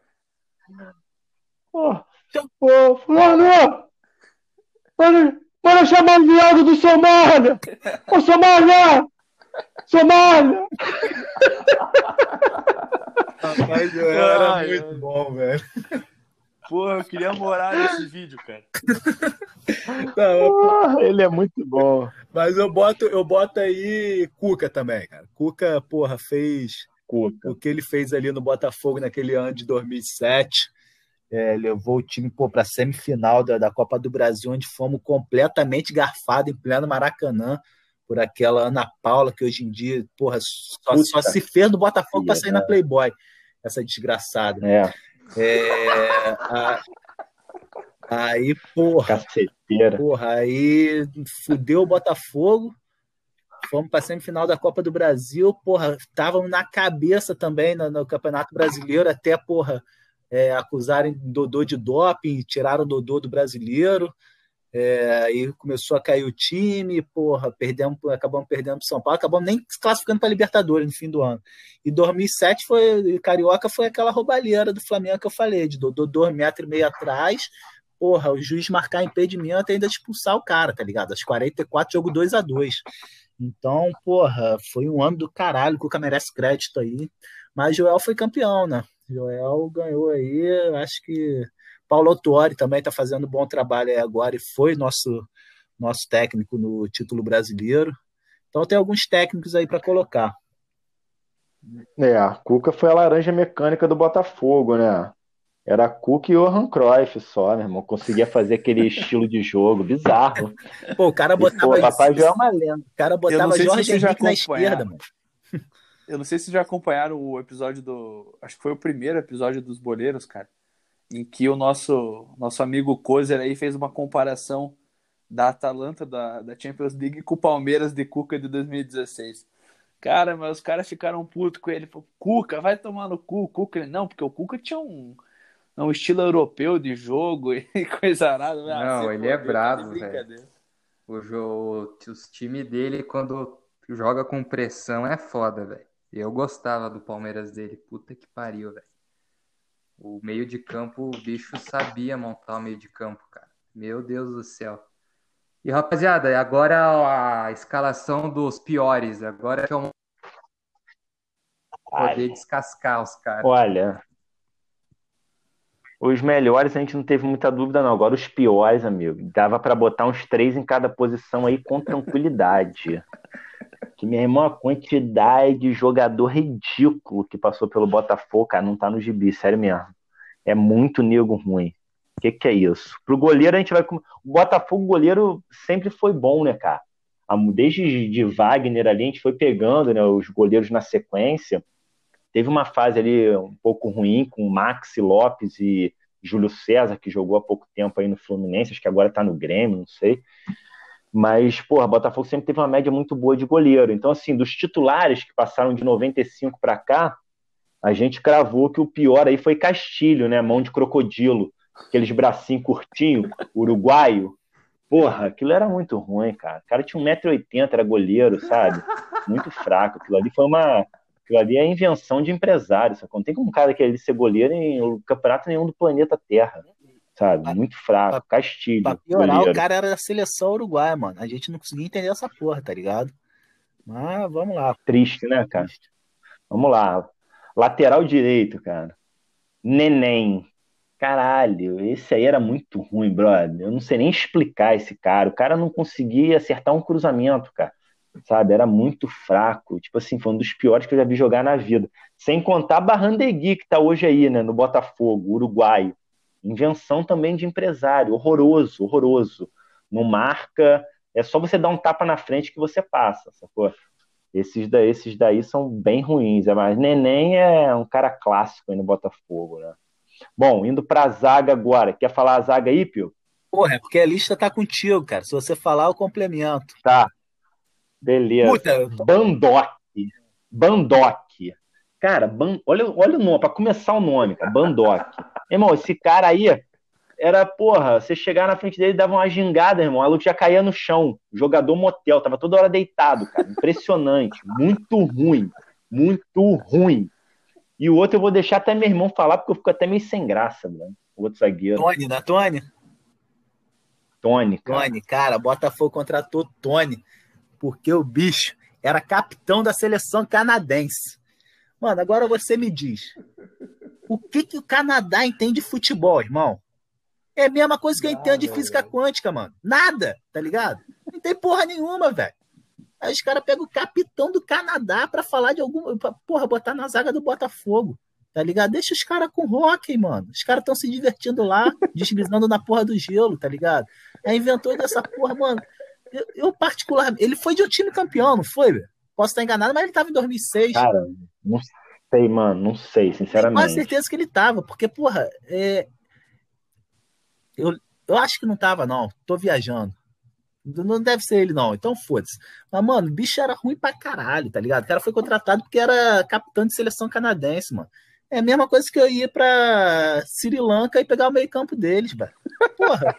Os caras não entendem nada de futebol, cara. Porra, vai ter um cara que vai ser capitão, vai se destacar, mano.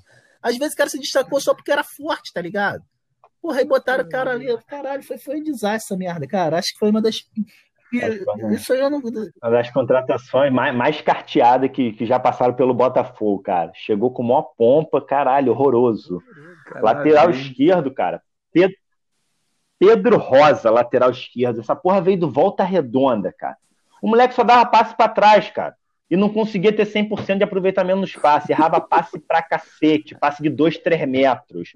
Moleque era muito. Não passava do meio campo. E só tocava pro zagueiro. Eu falava, caralho, avança! Vai, porra, vai embora! O corredor aberto e o cara não corria, cara. Esse dava muita raiva. Muito fraco o jogador. Muito esse, fraco. E olha que o Botafogo já teve muita baranga na lateral esquerda, cara. Mas esse, nossa senhora, Mano, só dando uma surra mesmo. Quando, e quando a gente está falando que ele não passava do meio campo, a gente não tá aumentando, né? Porra, ele não passava do meio campo. O bicho, ele parecia que ele tinha um limite ali, um controle mental dele, estava programado. Ele viu a porra da linha do meio campo, ele tem que voltar, cara. O bicho não avançou. Eu vi dois jogos inteiros do Botafogo que ele estava na lateral, o cara não passou do meio campo, mano. E caralho, se ele deu um passo para frente, foi muito, cara bicho era horroroso, cara. Horroroso. Isso aí. Cara. Olha, já dá até agonia ficar lembrando desses Porra, caras mano, aqui. Né? Vou dormir mal, né? Velho. Caralho. Caralho, hormônio de assombração, falando de assombração essa hora, cara. Deus me livre. Mas vai lá. Porra. Porra, não, agora meio campo, cara. Fael. Fael era conhecido como Curupira, do Botafogo. Parecia que tinha os pés trocados, bro. Não conseguia acertar nada, cara. Fael, ruim pra cacete. Ele mirava lado, do lado direito e dava pro lado esquerdo sem querer. Sabe? Caralho, era muito ruim, Fael. Fael Curupira. Cara, ele é horroroso. Que, ele é aquele cara que quando chutou com a direita, vocês achavam que chutava com a esquerda. Quando chutou com a esquerda, vocês achavam que ele não era jogador, né, pessoal? É, exatamente, cara. Ele, ele era muito ruim defendendo, sabe? Aí quando ele atacava, parecia que estava defendendo. Era foda, mano, tá ligado? Ele era, porra, tava muita raiva. E, cara, um, um, ponto, um ponto engraçado, Fael, foi que, cara, teve uma vez que eu tava lendo assim, é, jornal na época ainda, né? Tinha jornal impresso, coisa, coisa boba, né? Mas, mano, peguei jornal e tem a do Fael na foto, velho.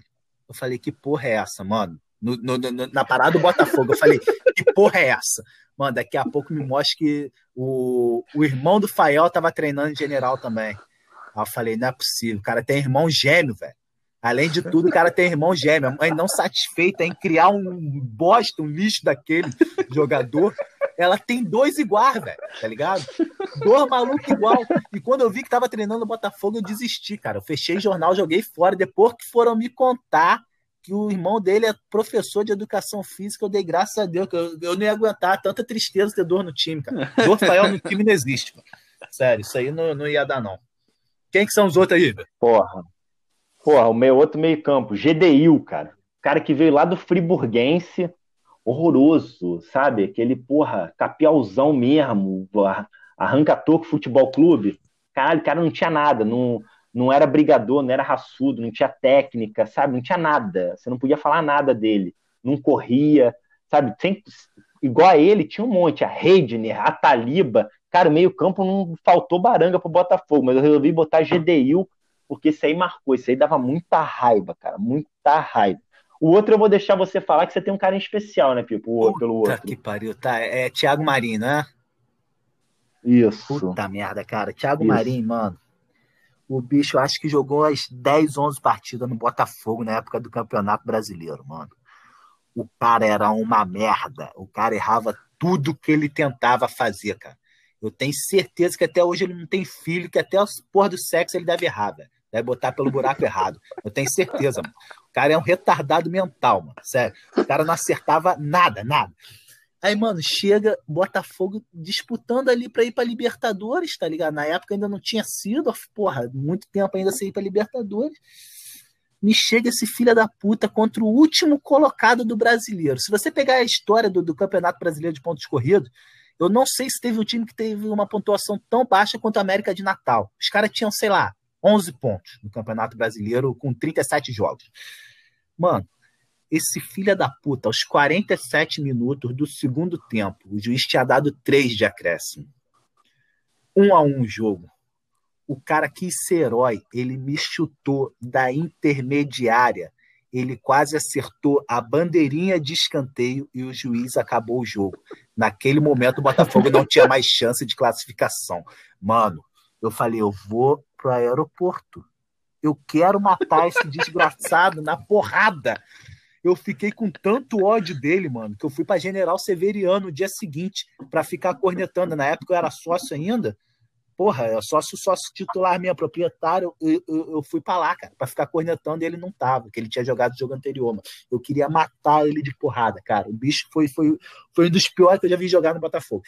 A gente, a gente comenta só, a gente fala, vocês não conhecem, mas, cara, se vocês soubessem o sofrimento real que ver um jogador desse jogar, mano, vocês iam entender o que eu tô falando aqui com vocês. Mas segue aí, é 4-3-3, então vamos para ataque. Vamos lá. É, ataque, cara, isso daí, cara. Delania. Delania, a maior qualidade dele. Primo de Kaká. Caralho, meu irmão. Puta que pariu. Cara, sabe aquela lá, pô, teu primo é jogador, Porra, liga para ele, pede para ele te colocar em algum clube. Só pode ter sido isso, cara. Porque, caralho, era muito ruim, cara. Um lango-lango, todo errado, sacou? Grandalhão, não conseguia dominar bem a bola. Caralho, uma invenção, invenção de família, aquela ali. Delania, sabe? Acho que a habilidade saiu toda com o Kaká. Esse era muito fraco, muito fraco. Ele era primo mesmo. O outro atacante. Era primo, primo, primo do Kaká. Primo do Kaká. O cara era conhecido por primo do Kaká. É. tipo aquele Max, né, que era primo do Messi. Nossa, pode Caralho. Ser. Pô, esse ainda jogava um pouquinho, era, era arisco, né? Aquelas definições que você não tem para dar pro cara. O que, que o cara é? Ah, é arisco, cisca bem ali de um lado pro outro. Uma merda, no final das contas é uma merda.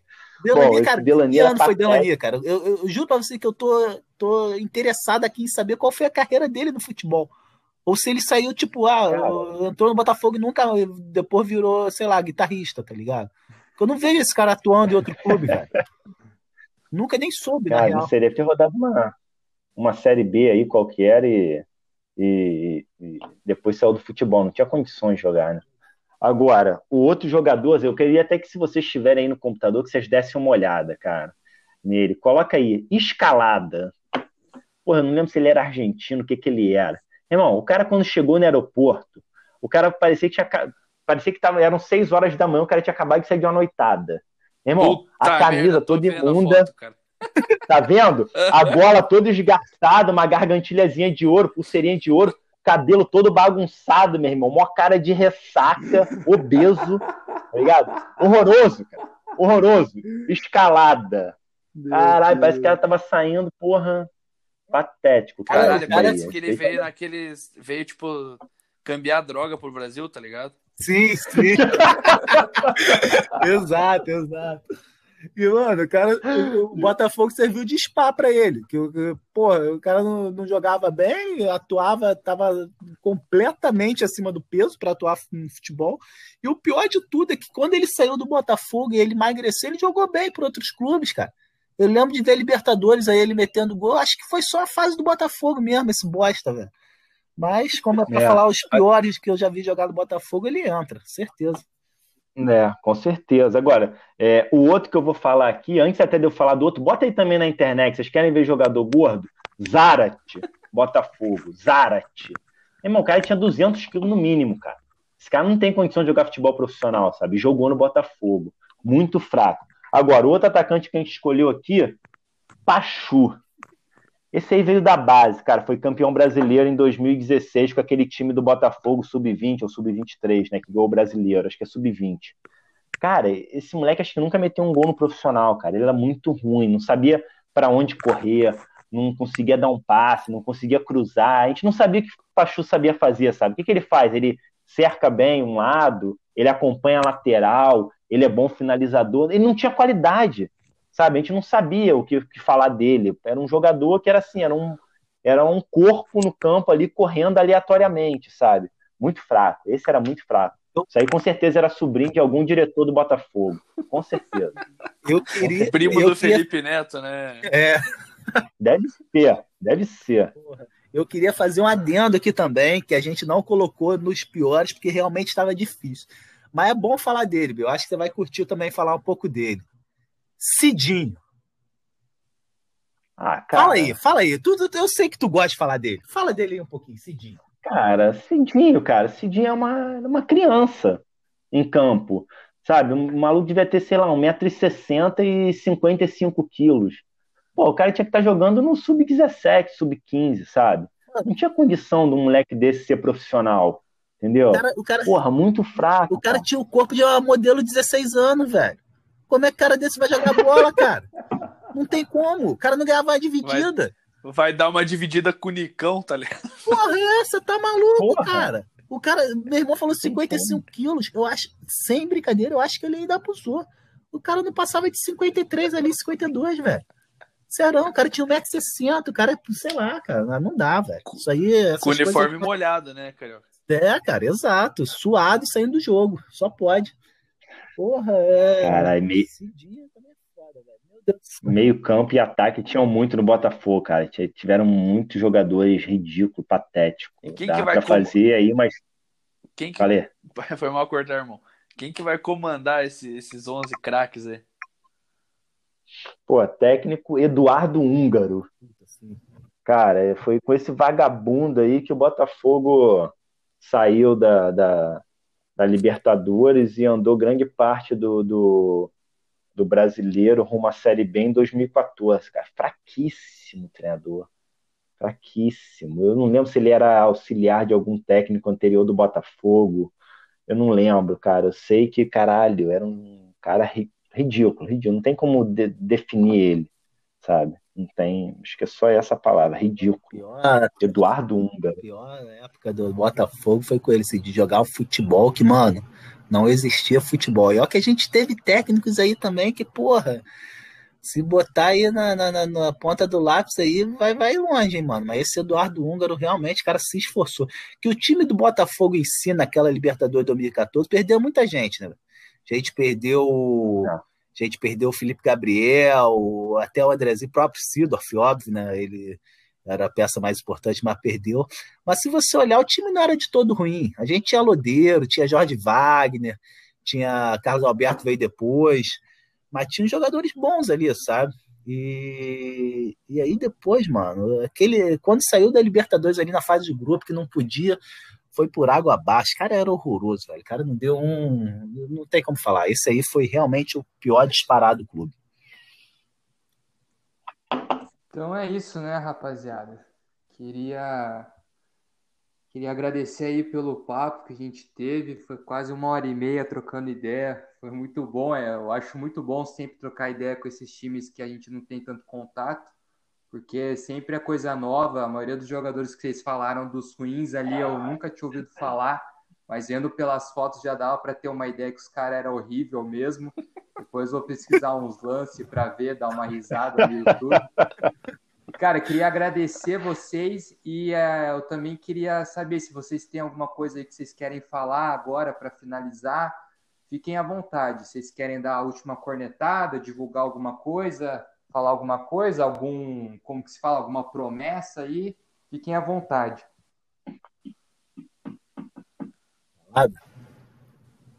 Posso falar? Vai lá, pode ir lá. Pô, primeiro eu quero agradecer, cara, esse, esse convite de vocês, pô, foi muito divertido mesmo, esse bate-papo aí descontraído, sabe? É sempre bom contar essas boas histórias do Botafogo. E além do agradecimento, eu queria terminar com uma mensagem aqui bonita que, que representa bem a história do Botafogo, um, um poema aqui que o Armando, Armando Nogueira, um grande botafoguense, escreveu e que, que eu acho que tem tudo a ver com Botafogo. Vou terminar aqui para vocês falando o seguinte: o nome é Caminho Certo. O Botafogo tem tudo a ver comigo. Por fora é claro, escuro, por dentro é resplendor. O Botafogo é supersticioso, eu também sou. O Botafogo é bem mais que um clube, é uma predestinação celestial. Seu símbolo é uma entidade divina. Feliz da criatura que tem por guia e emblema uma estrela. Por isso é que o Botafogo está sempre no caminho certo, o caminho da luz. Feliz do clube que tem por escudo uma invenção de Deus, Armando Nogueira. Essa é a história do Botafogo. É isso aí. Ó. coisa linda, coisa linda, coisa arada. É. Não tem nem como complementar depois disso. É isso aí, galera. é melhor ficar quieto, né, Felipe? Senão vai ser alguma merda. Vamos ficar quieto. Mas é isso, rapaziada. Foi, foi um prazer realmente aí falar com vocês.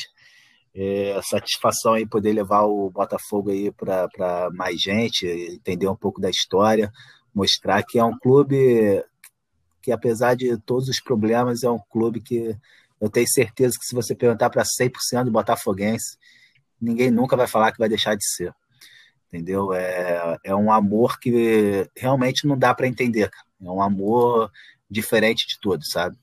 É exatamente essa coisa de não escolher ser escolhido e que você vai carregar para o resto da vida.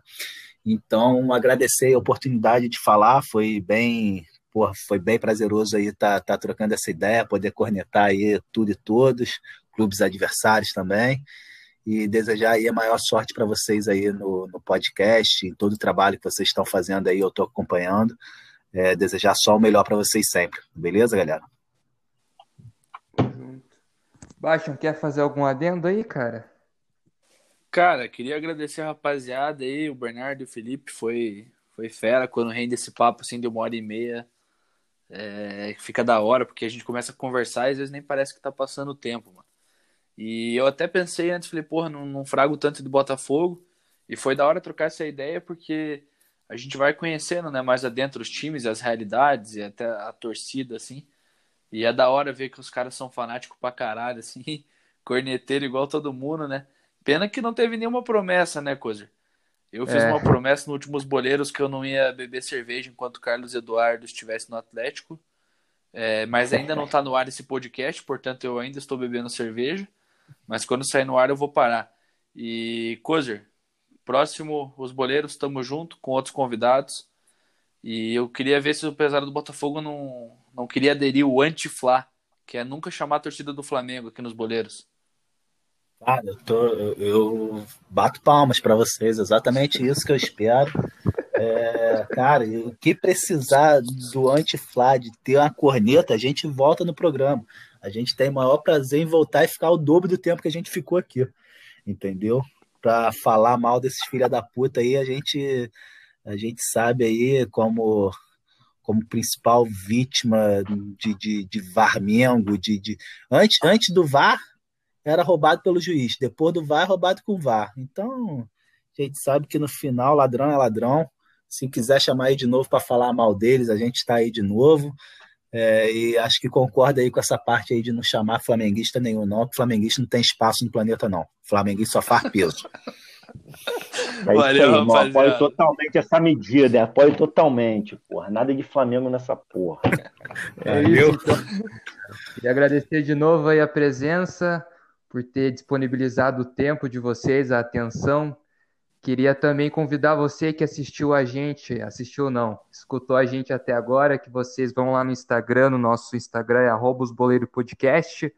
Lá a gente posta interações, a gente vai postar a arte desse episódio e também o craque oculto que vai sair o craque oculto do Botafogo. Então, se você quiser lá mandar um salve, um feedback, trocar uma ideia, é pelo arroba. Lembrar também para seguir a gente no Spotify e deixar no ar aí uma novidade que vai sair daqui uns tempos que a gente vai estar tá buscando expandir as plataformas que a gente está disponibilizando o nosso podcast. É isso. Um grande abraço para você que escutou a gente. Um bom dia para você, uma boa semana. Um abraço para a rapaziada que esteve aí com nós e falou.